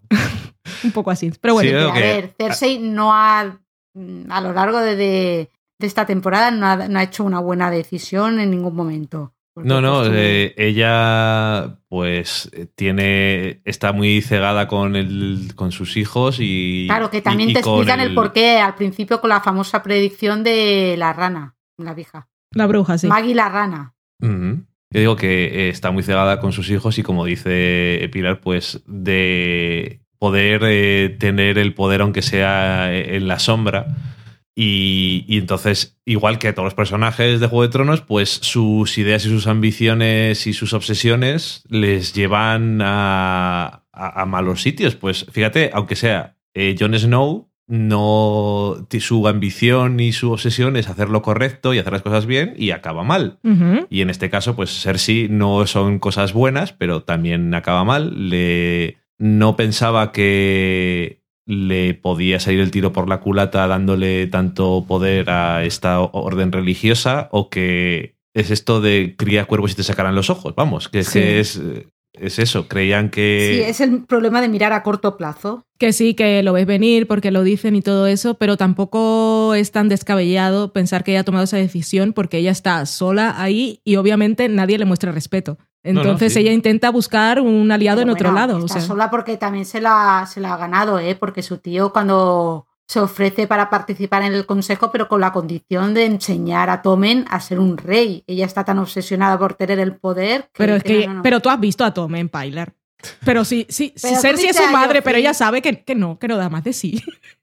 Si lo mejor que tiene bueno, Tommen es el rey, gato. Tiene que no aprender para hacerse, mata al niño para ser un hombre. ¿Qué va? Si eso no tiene futuro. ¿Dónde está su gatito? ¿Qué está pasando? Ay, ser garras, pobrecito. Eh, otra de ¿Dónde las cosas buenas de la serie y no me sale. Bueno, que- es que yo, que yo lo que digo es que Cersei, que dice, como dices tú, es, no es más tonta ni más lista que nadie, pero que es un personaje en unas circunstancias y otros personajes en sus circunstancias habrían hecho lo mismo y otros la habrían cagado de otra forma diferente.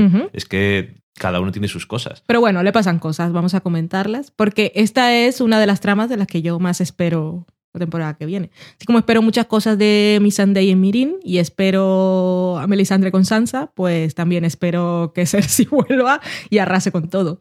Con, el- Con su Ah, amigo- Yo soy de las que piensa que Cersei ha, de- así, ha quedado demasiado tocada con todo lo que le ha pasado.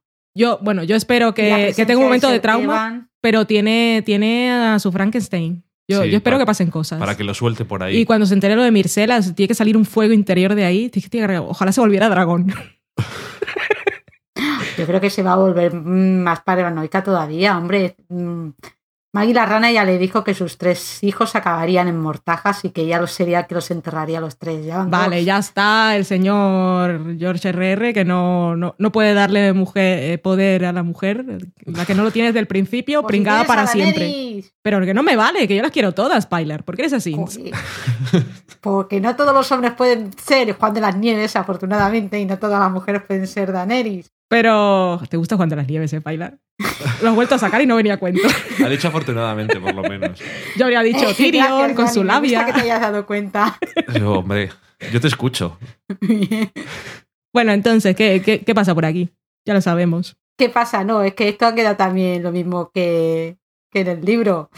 Eh, tiene que haber un combate y bueno, aquí... Un combate, no es un juicio, es un... Ah, un entonces ya no, está. es un juicio por combate, por, por, por eso de ahí la presencia de, de- bueno, de, no podemos decir toda, Todo el mundo lo sabe, si ha estado ahí bajo las sábanas todo- toda la temporada. sí, que, que, que poco sutil, ¿eh? Sí, cuando O sea, vemos, en la- sale rollo la- fantasma aquí. Las novelas no te dicen nada y es en plan una teoría y aquí está escala, aquí lo tienes. Dices, joder, me has quitado el misterio, ¿no? Sí, pues es que ya al final del año pasado salía, ¿no? Sí, la montaña con sábana. Y bueno, pues nada, aquí tenemos a la montaña que será el campeón de Cersei, que tendrá que probar su virtud y, y que no es culpable de los delitos de los que se le acusa, que iré unido de todo lo que se le acusa. Que hay que reconocer que es una gran forma de determinar si eres culpable de los delitos que se te Por acusan. ¿eh? Que se peguen dos y el que gane ni siquiera eras tú, pero Bueno, aquí teníamos la Inquisición, ¿eh? En que no sé lo que es peor también. Que tenían mismo. unos métodos que dejaban mucho que desear. Lo mismo con Tyrion también. ¡Ay, juicio por combate! Que parece que se lo había sacado de la manga, que en, en aquella ocasión fue más divertido, ahora ya te lo esperas. no, hombre, pero Ya, el ya. juicio por combate es cuando conoce a, a Bron, porque Sí. está en la misma situación. Sí, Sí, y sí. después- Bueno, en, la- en las novelas Cersei se ha, ha quedado súper tocada, la han apartado totalmente del poder y Kevan ha sido el que se ha hecho con el mando del reino. ¿Quién? Kevan, su tío, el que Ah. sale enfadado del consejo, Mm, que vuelve, aquí lo hemos visto volver en el último capítulo. Sí. Pues supongo que los tiros irán por ahí y el combate, pues no sabemos cómo acabará. Y claro, Hombre. tenemos a Jamie, que como venga y le diga lo- las nuevas, Sí, es que no, no. Y, y el Septón Supremo, ahí bueno, el gorrión, sigue teniendo el poder en sus manos también, sigue teniendo el ejército de la fe. Ujú. Pues me ha fastidiado una de las cosas que me iban a emular de la temporada que viene. Porque si Ah. ya, ya con todo el odio de la gente a Cersei y ahora me la van a poner ahí encerrada en el rincón, pues no mola. Bueno, así están las novelas, a saber ahora. ya veremos también quién es el que se enfrenta a la montaña, quién es el campeón de los otros. Ojalá el viejuno. Tan poderoso. y Yo- tenemos a Ser Loras y su hermana que siguen en, en prisión. Es verdad. Sí, sí. Margaeris. Ahí están. ¿Qué tal os pareció la, la secuencia? Yo, permitidme que le ponga un adjetivo según los, os estoy haciendo la pregunta ya. Eterna secuencia de Cersei yendo a Palacio. Pues cumple su objetivo de hacerte sentir incómodo y sentir su humillación precisamente por esa eternidad. Pero tenía que ser, o sea, hacía falta que fuera tan larga. Es, que, yo entiendo que es la idea que... claro. Yo creo que es más la sensación que se te hace a ti de larga del mal rato que pasas. No creo que, eh, dure tanto como De, lo malo que lo pasas mientras que dura. No, y como... Vas viendo cómo la fortaleza está, está al fondo, que, que, no llega, que está lejos, que le queda mucho camino, todo, lo, todo el padecimiento, si es más una sensación que, que, lo que realmente dura. Ojalá los políticos en el camino de la vergüenza todos los años. Lo has hecho mal. Evaluación. Y tirar cosas. Oh, oh, oh. No has cumplido con el programa. Venga a tirarle mierda. a tirarle mierda. Una cosa que podríamos implementar, implementar de Juego de Tronos. Fíjate, ¿eh? si estamos empezando a implementar cosas de Juego de Tronos. Eso, es, eso me parece muy válido y necesario. Así aprenderán. Estoy contigo, yo también. Muy bien, así me gusta bailar. Llegan a la Moncloa y están ahí en una esquina. Claro, no te pueden ni manifestar por ahí. Bueno, en fin, da igual. Eh, Pilar y Margaeris y su hermano también quedan ahí encerrados en el libro. No, no, las novelas han sido absueltos se prueba su inocencia porque es en realidad de las novelas, bueno, Ser Loras no está en la cárcel en las novelas. Es que claro, en las novelas Ser Loras me gusta tanto porque es un personaje trágico y romántico que aquí se lo han cargado y lo único que han hecho ha sido convertirlo en un gay. Sí, es una pena. Sí, sí, sí. Porque las novelas no supera la muerte de, de Renly y lo que hace es que va a todas las batallas siendo el primero con la idea de morir cuanto antes y, y recontrarse con su amado. Y las en la novela lo último que sabemos que de él es que ha ido a Rocadragón a tomar la fortaleza y que durante el asalto a la muralla una la caída de aceite hirviendo y está muy herido y a punto de morir. Vaya. Es curioso. Son las últimas noticias que tenemos, pero también es verdad que son unas noticias que Cersei le da a su hermana, así que no sabemos hasta qué punto es verdad. Igual son invenciones. Oye, que decía que es curioso cómo a los lectores de los libros la serie os da una de cal y una de arena, porque cuando cambian cosas dicen es mejor que los libros, pero yo casi digo que las cosas que no incluyen o que modifican o que ignoran de los libros son, son bastante, para mí, todo lo que me cuentas, es que en el libro era así, yo digo, joder, pero Qué necesario. No, además. que lo hayas cargado. es un personaje que ves, me, me gustaban mucho las novelas por eso. Es súper trágico y, y, cómo no logra superar a, a Renly en ningún momento. Y aquí es que en un capítulo Renly muere y al siguiente ya se está acostando con el escudero y eran uh jolines. Pues sí, es curioso que eso, eh, hay muchas cosas que pueden haber mejorado o acortado y eso para para poder adaptarlo bien a televisión, pero hay algunos cambios y algunas cosas que nos cuenta Pilar y yo digo, ¿pero qué han hecho eso? ¿Por qué lo han quitado? ¿Por qué lo han cambiado? ¿Qué necesidad había? Eh, y además, sobre todo, porque los resultados en muchos casos son bastante menos interesantes o no son nada. Y da un poco de pena. Pues bueno, ¿qué a hacer? Sí que es verdad que, que leí hace poco que corría un capítulo, un piloto no emitido de Juego de Tronos, que era exactamente como el libro, y ¿Ah, estuvo a punto de, no hacerse la serie por cómo era ese capítulo. ¿Tú lo viste? No, no, no. Y, no, nadie, nadie, lo ha visto. Pero ¿por qué dicen que estuvo a punto de hacerse por... De no hacerse la serie. No, sé, porque quedó tan mal, era tan literal, que no, no interesaba. Tuvieron que rehacerlo por completo. Igual que serían cosas de montaje, de intercalar cosas, que estaba desde el punto de vista de alguien. Puede, puede. Sí, eh, claro, que la adaptación no tiene que ser literal, mm. que ya lo sabemos de tantas y tantas cosas, pero tienes que intentar mejorar el material original cuando lo estás adaptando a otro medio. Mm. Exacto. Y no sé, hay cosas que son como raras los cambios que hacen. Sí, a ver, eso es lo que siempre dicen, que las novelas George R. Martin te, van te va dejando pistitas, mm, para que tú vayas organizando la idea y hacerte con tu teoría. Y aquí la serie pues te lo dan todo en plan zasca, aquí lo tienes. A ver, es otro medio también, supongo que el público no es el mismo. Sí, da pena porque si haces una serie en, en, HBO se te, se te asume no un interés, que vas a ver la serie con interés o con papel y boli, pero ni una inteligencia ni nada, pero se supone que estás preparado para que sea una serie que no te masca todas las cosas, te puede dejar sus granitos de arena para que sigas en cierto momento o no te tenga que recordar, porque es que el otro día, por no sé qué casualidades del destino, normalmente no lo hacemos, no nos ocurre, vimos un Previously on Game of Thrones y si no dura dos minutos y pico, el, ya te da pista de todo lo que va a haber. Aparte de que te da pista de todo lo que va a pasar, el que pasó anteriormente es eh, súper largo, como que no le dan ningún tipo de crédito a la gente que está viendo la serie. Y digo, pues bueno, si la gente que ve la serie es muy súper fan no pueden de ser de Tronos, se van a acordar. O si no, es que es tan de gente casual. Y si no se acuerdan, van a entrar al día siguiente a un foro o a Twitter a preguntar. O sea, no... Sí, pero Exactamente, no sé, yo creo que. La serie se ha convertido en algo tan mainstream. Sí, sí que es verdad. que ha superado al espectador medio de la HBO.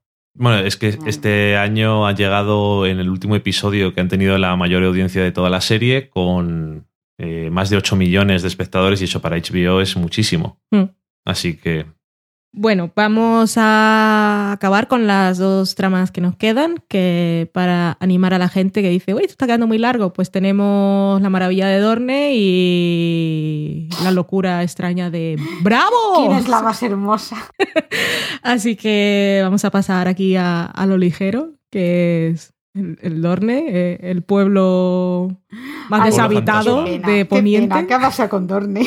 ¿Qué pasa con Dorne? Que no hay gente, Pilar. ¿Por qué no hay gente en Dorne? ¿Por qué no, por qué no, hay burdeles? ¿Por qué no hay orgías por la calle? ¿Por qué no venden a, un Oberyn y después Una cosa que han hecho mal ya desde el principio, que eso confunde a la gente, es que eh, ya, ya en la cabecera del programa, del, de los capítulos, que ves los escenarios que van a aparecer, tú ves Desembarco del Rey, vale, bien, es la capital del reino, Hibernalia es la capital del Dorne, en Dorne que han puesto Dorne, ya está. Mm. No, Dorne es el país, Dentro de Dorne la capital es Lanza de, del Sol, ¿no? Lanza del Sol. Muy bien. ¿Ah, sí? ¿Ya que me lo cuentas? Sí, sí, sí, Dorne es el territorio. Es que no sé por qué no han puesto el nombre de la capital, que es donde están los jardines. Yo te lo voy a decir, Pailar. Donde está el palacio. ¿Quieres que te lo diga, Pailar? Dime. Porque no se han imaginado Dorne como un país. O sea, si te dicen que eso es la capital de un país, es que ahí no hay nada. A ver, Dorne por sí Dorne es, un pueblo. Es muy, desértico.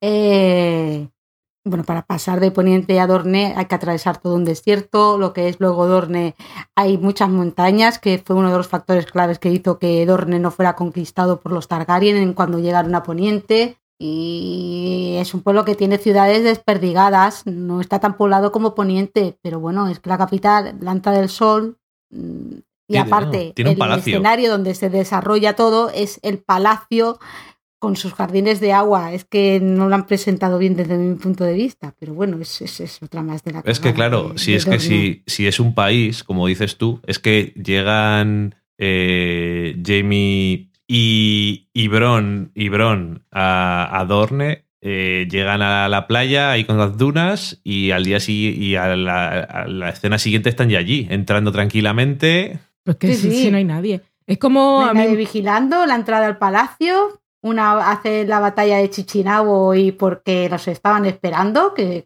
si no hubieran pasado como si tal cosa, dices, es que es impresionante. Bueno, eso y, las, las, eh, las hijastras, perdón, hijastras, las hijas bastardas de Oberyn y... Qué pena. eso, eso era una de las cosas que prometía, ¿no? Qué pena. Con lo que molan las serpientes de arena, es que, pues, es que son dignas hijas de su padre en las novelas. Son lombrices, Paila. No, culebrillas. No, son serpientes. han dado vergüenza ajena. ¿Qué, ¿Qué, luchas más mal coreografiadas.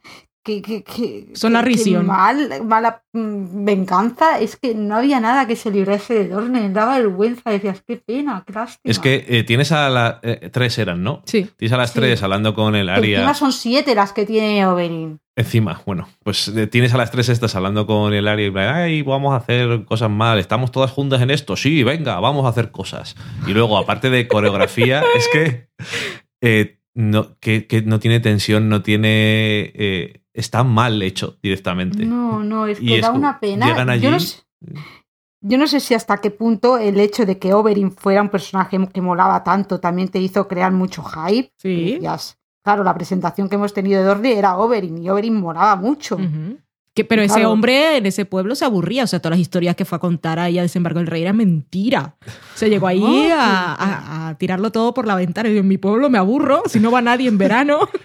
Pero es que Fiesta. el personaje de Doran, que, que Doran en las novelas es súper interesante, porque sí, te lo presenta como una persona apática, que está consumida por la gota, que, que le queda poco tiempo, que todo el mundo piensa que es lo único que quiere es tener un final feliz, pero que, que en realidad está tramando toda una venganza para servirla en plato frío a los Lannister, que lleva años tramándola y cuando te cuenta todos los planes que tiene para acabar con los Lannister y mm, es que Pero que me estás contando, ¿Cómo ha acabado Paila. Dorne? El, que, el que dices tú, que está todo el día sentado. En la mecedora. Sí, sí, sí. Aquí es un tío que a- hasta las propias amantes de, de su hermano, porque al fin y al cabo el Aria no era más que el amante y era una y que era una arena, era una bastarda.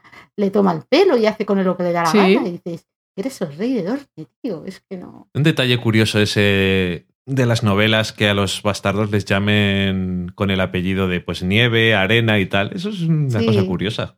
Sí, claro, así Por decir de algo dónde bueno. vienes. Sí, sí, son bastardos de la zona caliente. Por Pues decir algo bueno, ya que estamos hablando de Dorne, porque es que no hay, no hay nada bueno. Que, Y son que bastardos del frío. que sale Bron. Y Ujú. me hace No, y gracia. el palacio muy bonito, el alcázar Uy, real sí. muy bonito, dan Muy bueno. ganas de visitarlo en Pero invierno, eso sí. que cuando esta tira la copa de vino, ¿eso lo pagó alguien o qué? Pues Yo me imagino a los que dieron el permiso para rodar, toda la gente diciendo, vaya puta mierda, parque, el parque". qué vergüenza. Y cuando ven que tira el vino, digo, hostia, eso no lo dijeron, vamos a revisar. Pusieron una alfombra Habían encima. puesto plastiquete o algo. y bueno, que por cierto que el final de. O sea, se veía tan venir. O sea, yo es que he visto películas de James Bond y Es tan sé que cuando sí. alguien le da un beso ahí. Cuando una mujer le da un beso a otra una mujer, mujer. le da un beso a otra mujer. Venido de la nada. Es como. eh, bueno, pues nada, pues, pues Mircela está muerta.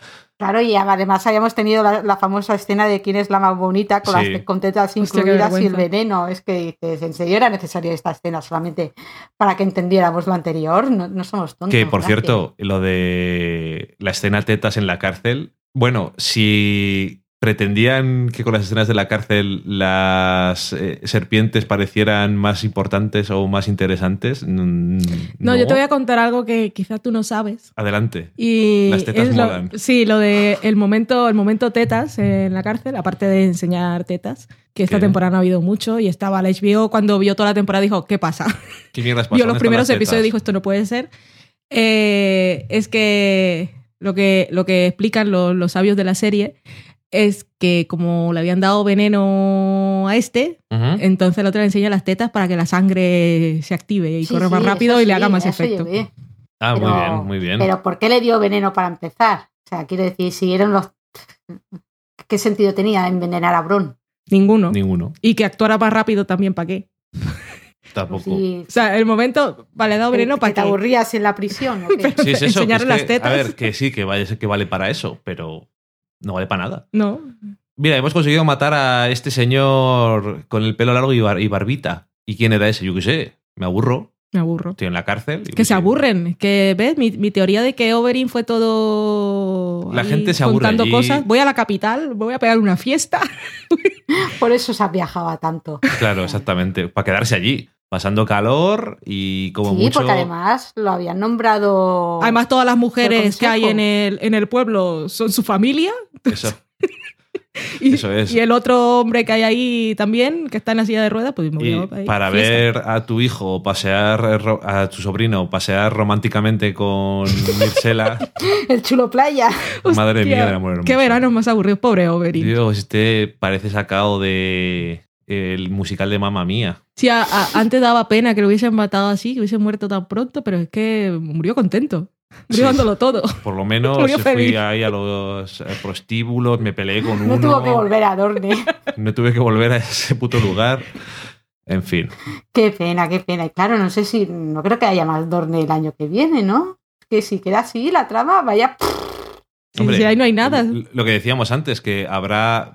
Tienen al hijo Ya, pero el hijo Ya, no está ahí. pero yo quiero ver la conspiración de Doran. no- Yo quiero saber O sea, todo lo que está tramando. Lo que nos has dicho de Doran a mí me ha dejado totalmente picuet. Pero ¿cuál es su conspiración, momento- Pilar? Han matado a la hija, la manda a muerte y manda a su hijo. ¿Cuál, cuál es el plan ahí? Para empezar, él manda a su hijo mayor, Sí. porque tiene un hijo mayor que no es Trist- que, que no es Tristán, que es otro, a pedir la mano de Daenerys. Ajá, nada. Mm, ok.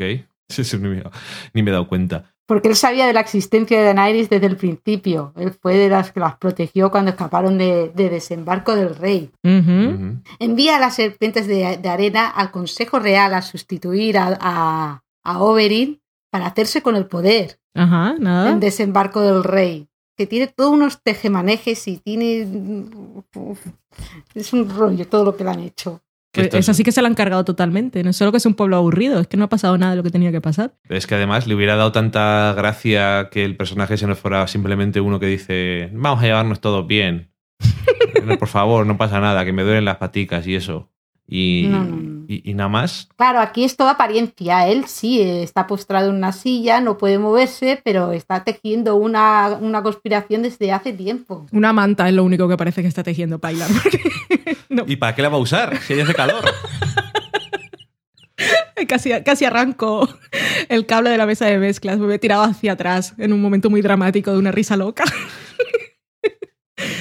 bueno, de Dorne, ¿esperas algo, Pilar, de, de las tramas de este señor que nos han planteado? Eh, No sé, no, no han rodado en Sevilla, así que supongo que aquí no vuelven. Normal. ¿Para qué? Pero claro, si no vuelven, no sé. Jaime se llevará a Tristán, el chulo playa, como rehén a desembarco del rey. Oye, que en los libros, si yo no recuerdo mal, del año pasado, cuando grabamos el programa, Mircela no moría, ¿no? ¿O sí? No, no, le no. cortaban una oreja o algo así. Sí, le cortaban una oreja y que era lo último que se sabía de ella. O aquí se la han cargado directo. Cambiaron la actriz, la pusieron a pasear por los jardines y se la cargaron. Estamos aquí Sí, paseando sí. por Oye, los pero muy bien los vestidos que lleva, ¿eh? me gustaba mucho. Oh, sí, eso estaba muy bien. Es muy idílico Ujú. todo. En cualquier momento se iban a poner a cantar los dos. Ah, ese, era el musical de Juego de Tronos. Ese era. Bueno, dejamos, dejamos estos momentos bochornosos, pero que tantos buenos momentos nos hicieron pasar. Muchas gracias, Juego de Tronos. Y nos vamos a la última trama de uno de los personajes más queridos por todos, por la mujer de George R.R. y por los seguidores de la serie también y de los libros, asumo, que es Arya Stark. La tenemos ahí en Bravo, que, pues bueno, contemos cosas. En el momento cuando era posible que tirara su, su espadica, su agujita al mar, yo dije, no, no, por favor, no lo hagas. Eh, empieza diciendo lo que he dicho antes de la, la super queja. Ah, sí, la super queja de los libros, que ahora, ahora no me acuerdo cuál es el, el No. podcast que se lo comenté a Pilar cuando nos vimos en Madrid. Y era pues la casa esta de blanco y negro, que en los libros decían que la puerta blanca estaba de un lado y la izquierda del otro. Y cuando vieron la serie dijeron, Dios mío, ¿pero qué han hecho? ¡Está al revés! Está al revés.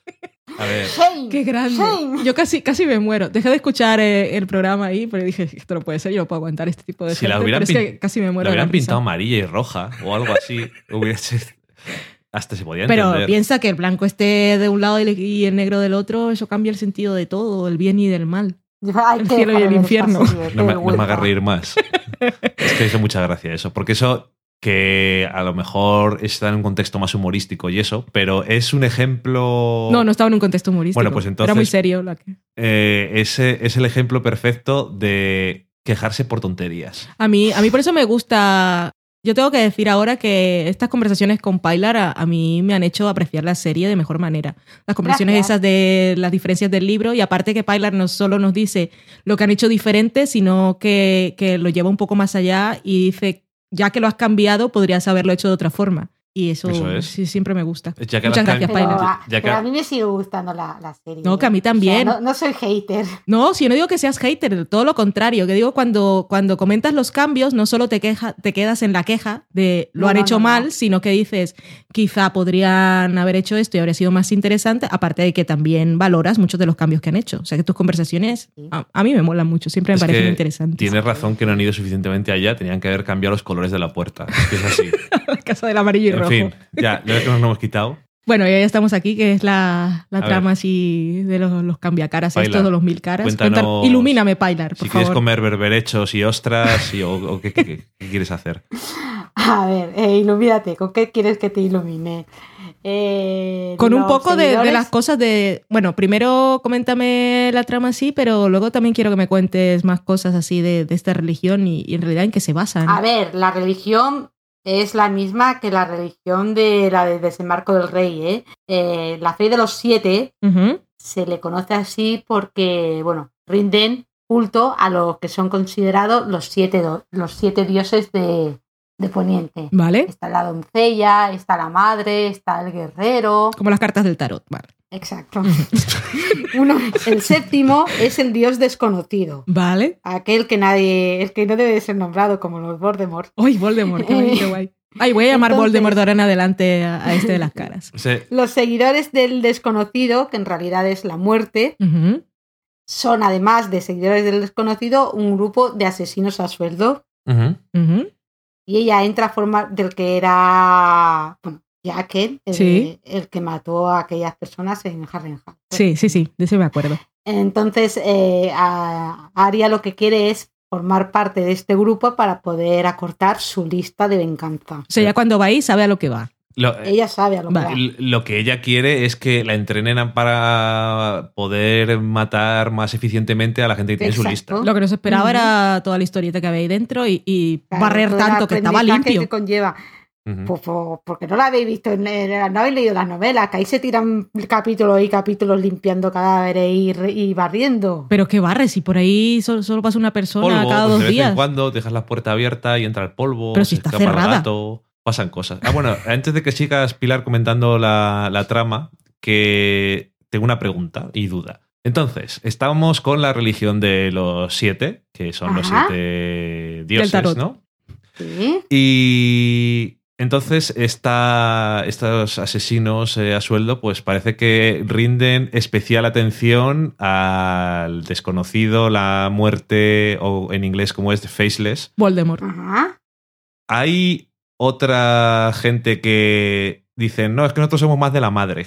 Nosotros somos más de no sé quién. A ver, en realidad eh, lo normal es que los septos, que es que eh, equivale a las iglesias, tenga una representación de cada uno de los dioses y la gente vaya a, a hacer ofrendas y arrodillarse y a hacer rezar a aquel del que más necesite protección. Es como si fueran Eh, santos. Yo soy sí, más sí, de sí, sí. santo de las causas San perdidas. Antonio Exacto, bendito, yo pues, quiero un novio bonito. Hombres que van a la batalla irán a rezarle al guerrero para que le den fuerza. Mujeres que están a punto de dar a luz a una criatura, pues irán a rezar a la madre. Ah, vale, vale. Y estos se han quedado con la muerte porque básicamente son más asesinos a sueldos que creyentes en nada, ¿no? Exacto. Bueno, o a sueldo o son más de. O por lo menos la trama en la que se mete Aria es un como. Esto no está bien.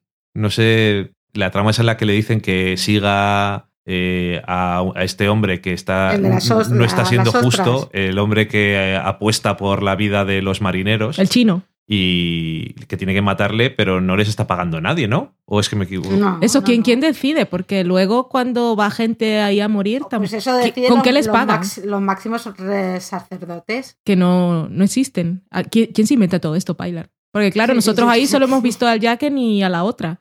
¿Quién, quién decide aquí las cosas? ¿Quién, ¿Se aburren y Ah, por eso no- están con no el juego de las mentiras? Aquí nadie es nadie. Ya, Claro. ese- eso es muy fácil. Claro, y No tú, tú, tú fíjate ¿A qué buena respuesta? Joder, cómo bola. Tú fíjate lo grande que es la casa esa de las puertas blanca y negra y se pasan casi todo el día bajo tierra o en la planta baja. En la parte de arriba seguro que están los que mandan. Que no salen. Podrían salir así en lo oscuro Bueno, un poco, como el final de de Rubicon. arriba podrían salir.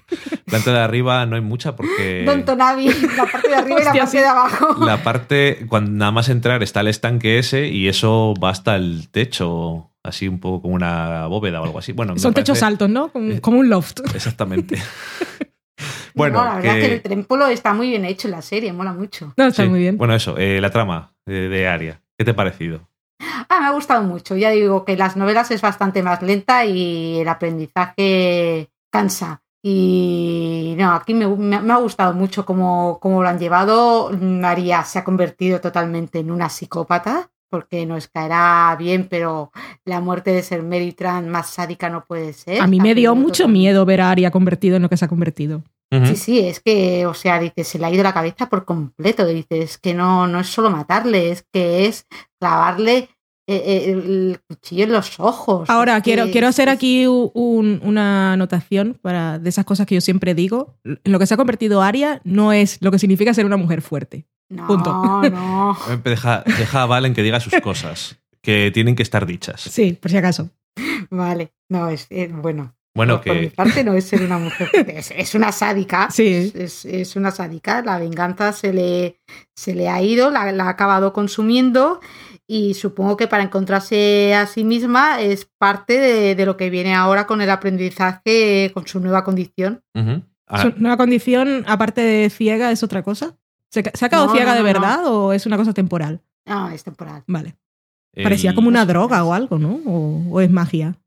Yo creo que es magia. Hombre, Vale. tú mira cómo se ponen las caras. Eso es muy creepy. Mm. Eso, es, eso no son las máscaras de Misión y Imposible. lo que mola eso eso. es magia. Y a ver qué cara me pega hoy mejor. Hoy con este vestido. Sí, perdón. Con este vestido, la cara de este señor con barba no va bien. Eso es lo que pensa, eso lo pensáis, ah, que no, porque no pensáis que son caras de gente muerta que tenéis que poner ahí en la cara y Pues cosas si, así. si no los has visto antes, pues solo son máscaras como lo- los arpías. Pero a mí es que yo pienso. Todos los días son Halloween. Yo pienso.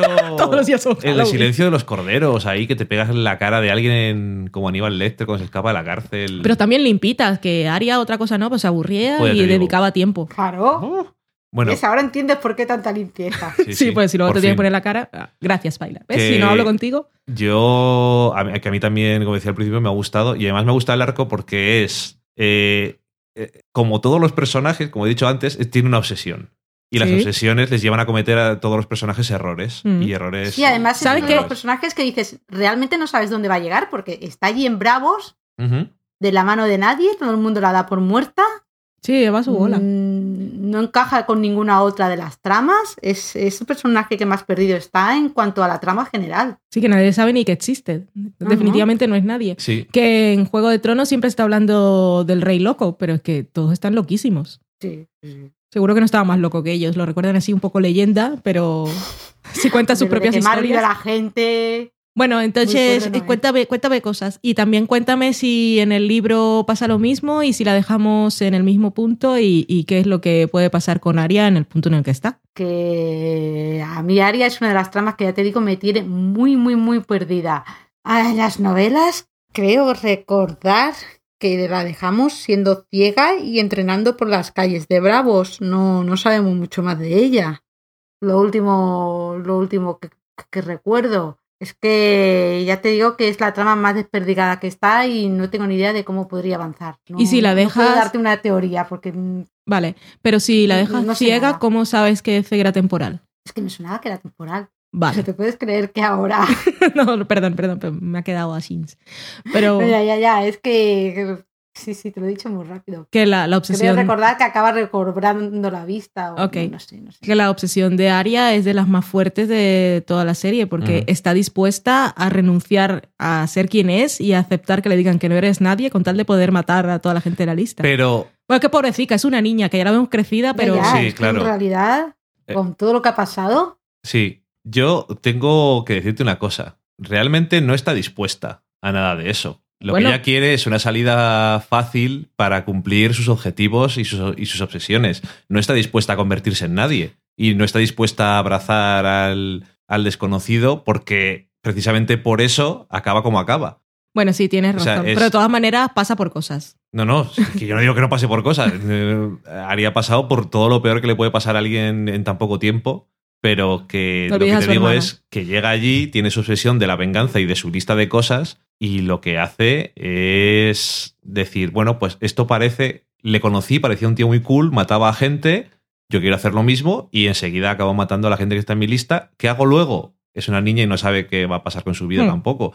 Cuando se acaba la venganza, ¿qué vas a hacer? Pues no sabes. No. Pero en este caso... eh, es que para ella toda su familia también está muerta. Claro, sí, o sea, no tiene nada más que hacer. Y, y en este caso es eso, que ella dice, bueno, una salida para conseguir mis objetivos fácilmente y no se toma en serio lo que le están enseñando, ni la religión esta, ni este grupo. Pero después del sustaco que ha pasado en este episodio... Entonces, ahora uno, eh, que, quiero decir que comete un error, está cegada, no se toma en serio esto y recibe, entre comillas, recibe su merecido, Mm, su según, según la ley sus de, de la casa loca. por lo que ha hecho y la casa loca y, Y claro, yo me imagino que a partir de ahora, pues o se tomará más en serio esto o, O- algo o entrega diferente. los tiene- hábitos o se los pone, ¿no? Algo diferente tiene que haber. O Sí, se va o se ¿qué- queda. ¿Qué papel juega en toda la historia, Aria? Claro. no sé. Ninguno ahora está, es verdad, Yo totalmente tengo- por libre. Tengo la teoría de que puede llegar a convertirse en uno de estos hombres sin rostro como... eh, que nunca lo sé decir bien. Jacken es... Mm. Yo le digo, ya que. Bueno, pues si tú le dices Jacken, yo también. Pues como Jacken y, y demás que habrá. Y al final va a cruzarse teniendo que matar a una persona que conocemos o que conoce y saber que está vivo alguien que pensaba que estaba muerto. No lo sé. Es que no se me ocurre tampoco una forma que no sea muy torpe de meterla en Sí, las la verdad es cosas. que Aria del principio Es que ha estado una tirando cosa- millas. Una cosa que, que uh, no, no me acabo. O sea, antes cuando he hablado de los Baratheon, eh, por cierto, que acabo de leer que, que Arya sí seguía, vi- mm, seguía ciega en las novelas, pero había un momento en que recobraba la vista momentáneamente. Vale, vale. Que por eso tenía yo esa confusión. Eh, tenemos el personaje de Godric, si recordaréis, Uf. que era el bastardo de Robb Stark. Ujú. Ahí, Sí, no, de Baratheon, perdón Robert de Baratheon. Robert Baratheon, que lo quería matar Melisandre y Davos lo puso en una barquita. Cierto. Que digo yo que temporada después el chico seguirá remando y lo mismo llega a Bravos. Que Godric también pasó lo suyo con Arya, recordemos. Sí, sí, sí, Sí. sí. Podría haber un encuentro entre estos dos personajes. Por ejemplo. Ahora me ha venido ahí la, ahí la- imagen. Ujú. Ujú. No sé. Sí, no, Sí. no era yo consciente de lo perdida que estaba Aria de toda la trama. Eh, está muy abierto todo eso, pero incluso aún no sé cuánto más tiempo se pueden salir con la suya dejándola tan aislada de los demás personajes, pero Claro, es que en, en Bravos, aparte de- del padre de Margaery, no tenemos a nadie que la una componente. sí. Ese eso. señor es muy gracioso. Eh, Entonces, de, de tonto. Otro que no sabe dónde le da el aire. eh, jo, ese sí que no sabe dónde le da el aire. Madre mía. Y luego, ese- eh, se pone a cantar. Ese- ah, Hay mira que canciones. canta, momento musical, sí, señor. Hay canciones. Berberechas. Bueno, pues creo que lo hemos comentado todo. Yo no sé si, mía, si sí. nos queda algo. Dice, Ya- vale, bueno, no creo que no dure más de una hora el comentario. Es que luego tengo a bailar aquí y quiero sacarle todo el jugo. Ah, vale, vale, bien. Yo espero no haber metido mucho la pata. Si lo he hecho, lo siento. Es que hace más de un año que leí el libro. Tengo ahí la enciclopedia que me tengo que poner con ella, pero bueno, en verano. Que estudias a bailar. Nos has ayudado un montón, que siempre me haces valorar mucho más la serie. Pues nada más, que por ahí teníamos que Juego de Tronos tiene un montón de nominaciones a los premios Emmy. Es la serie más nominada de todas, de todas las que han nominado, vamos. ¿Para qué lo voy a De decir de, todas otra las forma? nominadas, sí. Tiene 24 premios entre actores técnicos, también creo que tiene el de mejor serie. Por ahí está la Emilia Clarke, que no sé cómo se ha podido colar como mejor actriz. No, no. Es una de esas cosas Es que yo digo no. Precisamente no. Precisamente ella, bueno, entendemos Lena Headey bien, Sí. pero Emilia Clark no. Sí, además es que este año tampoco le han dado nada muy espectacular para Si hacer. existiera el Emmy al vuelo sobre el dragón, pues yo lo Se entiendo. casi Pero como mejor actriz, complicado. Casi seguro. Y, y bueno, que mm, así como resumen final, Mi resumen final es que George R.R. Martin. Tengo, tengo, tengo dos, dos conclusiones de- Adelante. después de esta conversación. La primera, que es como el personaje preferido de su mujer es Arya, ha decidido cebarse con Sansa. Y la segunda es que le ha dado libertad a los creadores para ir haciendo sus cosas mientras él saca el libro o los libros que le falten, esperando a ver qué hacen estos y todo lo que la gente se queje lo va a hacer diferente. es que, Ala, buena, idea- buena teoría, me gusta. pero es que no es un poco así todo este tema, porque yo es que solamente me puedo acordar de una cosa y no tiene nada que ver porque era una película y era lo de 2001 que estaba un poco ahí entre Arthur Clarke Y Kubrick. y Kubrick, re- creo recordar, y luego él escribió la novela Sí. y era una cosa distinta, pero es que en este caso están ellos haciendo las cosas mientras él está haciéndolo. Sí, además él le ha dicho todo lo que ha pensado y dice, esto es como, como un estudio de mercado. A ver cómo reacciona la gente y dice, hostia. Que yo no digo que vaya a hacer, yo no digo que vaya a hacer eso, pero gratis, ¿eh? Encima le pagan. yo no digo que vaya a hacer eso, pero que si después hay alguna cosa que encajara en ese modelo, no puedas sospechar muchísimo, no, no puedes negarlo. Es que, es que es muy, en fin. A ver, él ya les ha dicho cómo acaba la novela. Sí, sí, dice, yo no creo que dure Pero dice, mucho. esto es un proceso vivo. He cambiado. Los personajes me hablaban mientras escribía. Ay, en fin. Bueno, no sé. Yo creo que este año tenía muchas. Tenía más cosas. Más cosas. No diré más cosas malas, pero más cosas. eh, y un par de cosas un poco malas que el año pasado. Pero anda, que nos da para comentar. Pero- o sea que Sí, no es que no- no nos guste. da para comentar. Todo lo contrario. Pero que aparte, cuando dice Pilar y gente que ha leído los libros, esto está basado en lo más flojo, Mm. A mí me da una cierta esperanza de que puede ponerse más interesante, pero sigue habiendo cosas que tienen eh, Weiss y Benioff en su cabeza y cosas que y obsesiones que tienen ellos como guionistas, que como los personajes de Juego de Tronos, que profesional soy, les van a llevar a cometer muchos más errores como los que han cometido tantas veces. Yo no sé qué tienen en la cabeza a veces, pero no sé. Todos Targaryen. Todos Targaryen. La locura del dragón. Y yo, aparte, quería disculparme a Pilar porque Valen, cuando empezó el programa, te ha llamado la vaca de Juego de Tronos. Ah, ¿ves? No Eso está muy mal. ¿La vaca de Juego de Tronos? Me has llamado Yo no he dicho la vaca de Juego de Tronos. Eso es, así es como se va a llamar el programa. Lo he pensado en los primeros cinco La minutos. vaca de Juego de Tronos. El único momento que he dicho vaca era algo de No, cuando el gigante fue el único momento que hablé de vacas. Está grabado todo. No me lo creo. Oja- Nada, nada, bueno, la gente que lo ha escuchado lo sabe. Pero... Cuando lo esté montando, me daré cuenta de que me he equivocado. Borro esto y quedo yo bien. No, no lo borres. Lo es puedes gracioso que quede. No, no, no, no, voy a, no lo voy a borrar porque también me gusta quedar mal. Un momento, Vale, no. bien. Ahora todo Yo el no he dicho cuál es mi peso. No. Ya lo creo. Bueno, luego veremos. Se puede escuchar. Bueno, que, que- pero que muchas gracias por haber venido otro año más. Gracias a vosotros por aguantarme más de una hora. Ah, que va a bailar. Eh, por ¿Qué aguantar, gracias a ti por aguantarnos a nosotros. Y, Exactamente, con, con las No, no, no, preguntas. y encima os he sacado de la cocina de vuestro libro. Hoy sí. Que es bien, qué bien, no nos ha venido mal Nos respirar un poco, porque, madre mía, como te metes ahí en la cocina y te vuelves loco. Y alguna receta que nos- se nos ha estado atravesando un poquito y te obsesionas un poco. Sí. Ay, pobres. Pero un bueno. spoiler. Yo pienso en vosotros, digo, cuando lleguen a la comida de acción de gracias, pobrecillos. Que vamos a comer acción de gracias en verano, Pilar. Y, y antes, cuando lo habíamos hecho acción de gracias nosotros, que somos muy así, si habíamos preparado cenas aquí en casa, lo habíamos hecho con un pollo. Pero ahora, Qué ahora vamos a hacer un pavo. Un pavo. Eso que puedes meter la cabeza dentro, como Joey. Uf. Socorro. Entonces ya hemos pensado que lo que tenemos que hacer es invitar a, a todos los amigos y familia. Ah, vale, digo yo, el día que yo vaya no, ¿eh? No, porque como vienes de paso, si te hubieses quedado a dormir, era un gran momento, porque vienes con gente. Pero como vienes de paso, no toca. Y por Gracias, cierto, eso, gracias, que Fernando. Pilar nos viene a visitar en agosto, ya os lo contaremos por Twitter. Nos viene a visitar a eso, de paso. día conjunto. Está haciendo la vuelta a España y es una de las La escalas. vuelta al norte. Me voy al fresco, donde no hay sol. Al muro.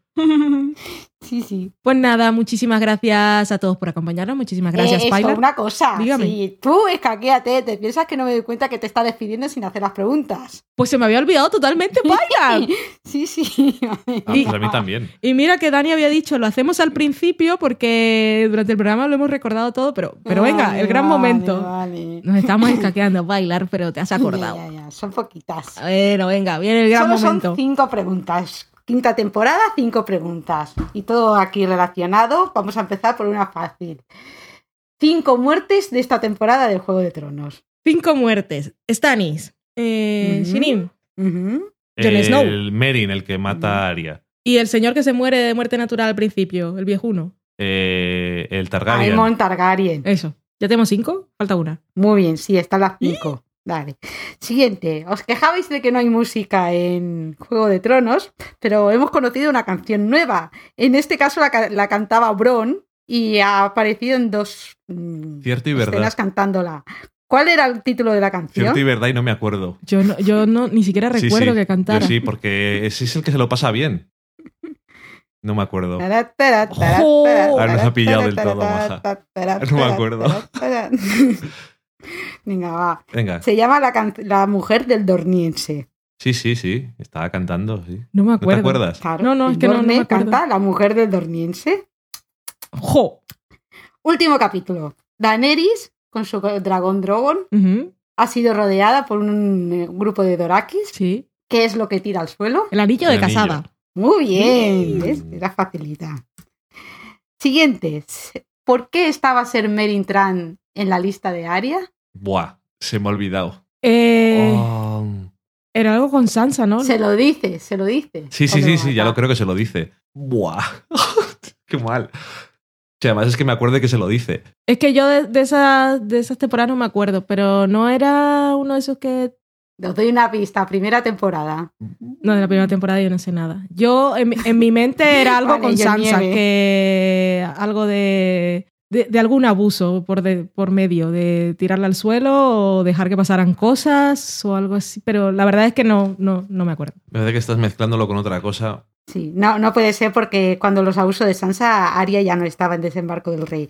Lo mata por la muerte de su profesor. ¿Cierto? Ah, el profesor de la espadita, es verdad. El espadita. Sí, el de la danza del agua. Sí, sí, sí. Lirio, de Bravo. Que Es de que la primera temporada no sé nada. Exacto. Y que. Por eso ya se va a Bravos Le también. enseñaba lo de la muerte también. Ujú, Ujú, Exacto. Y la última. Venga, lleváis dos y dos, ¿eh? Socorro. Esta es la del desempate. Jon y su, su espada. Aquí sabemos que las espadas son muy importantes para los hombres. Cuando Jon mata al caminante blanco en la batalla.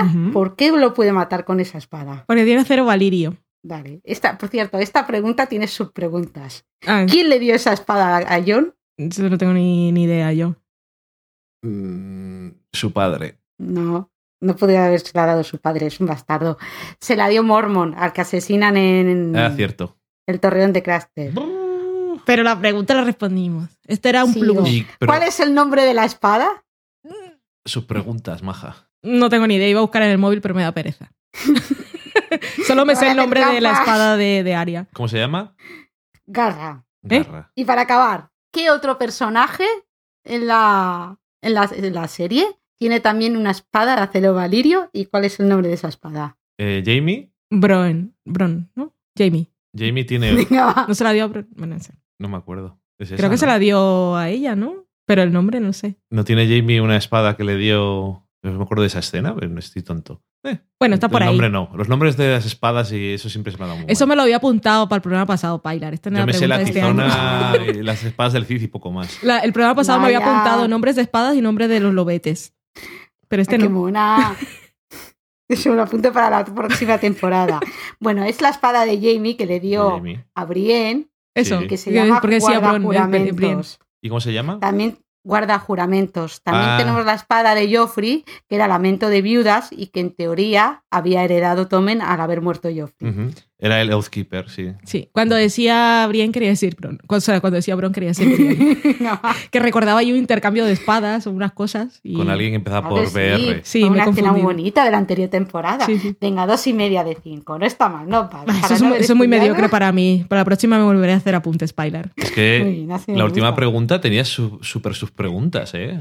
Ahí. Ya, pero si lo hubiésemos cuatro. contestado todas, habría, valido- habría valido más. No, me, Ah, no claro. vuelves a pillar así, Pilar.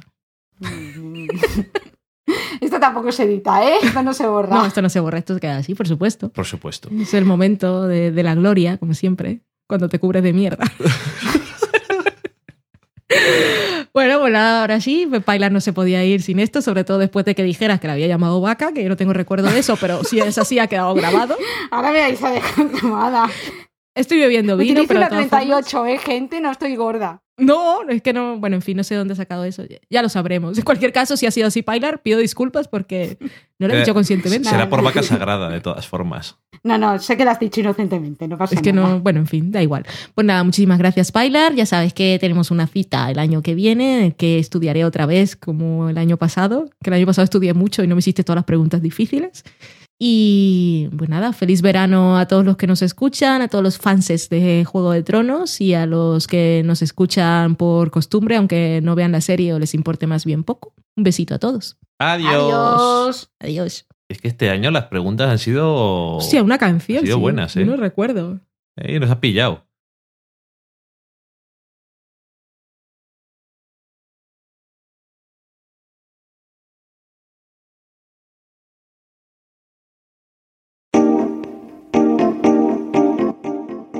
Acabáis de saborear un programa del podcast Del sofá a la cocina.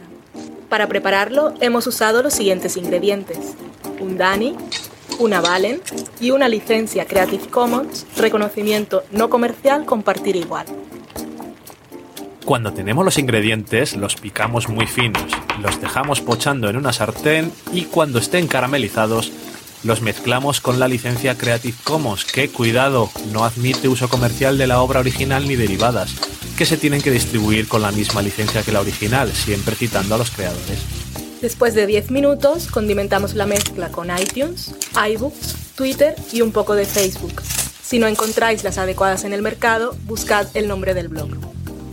A continuación, introducimos en el horno y, después de 30 minutos, lo servimos aderezado con música distribuida con licencia Creative Commons a través de Jamendo.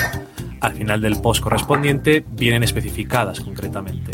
Si tenéis alguna duda con respecto a la receta o a cualquier otra cosa, podéis preguntarnos a través del correo electrónico del sofá a la cocina @gmail.com. Buen apetito.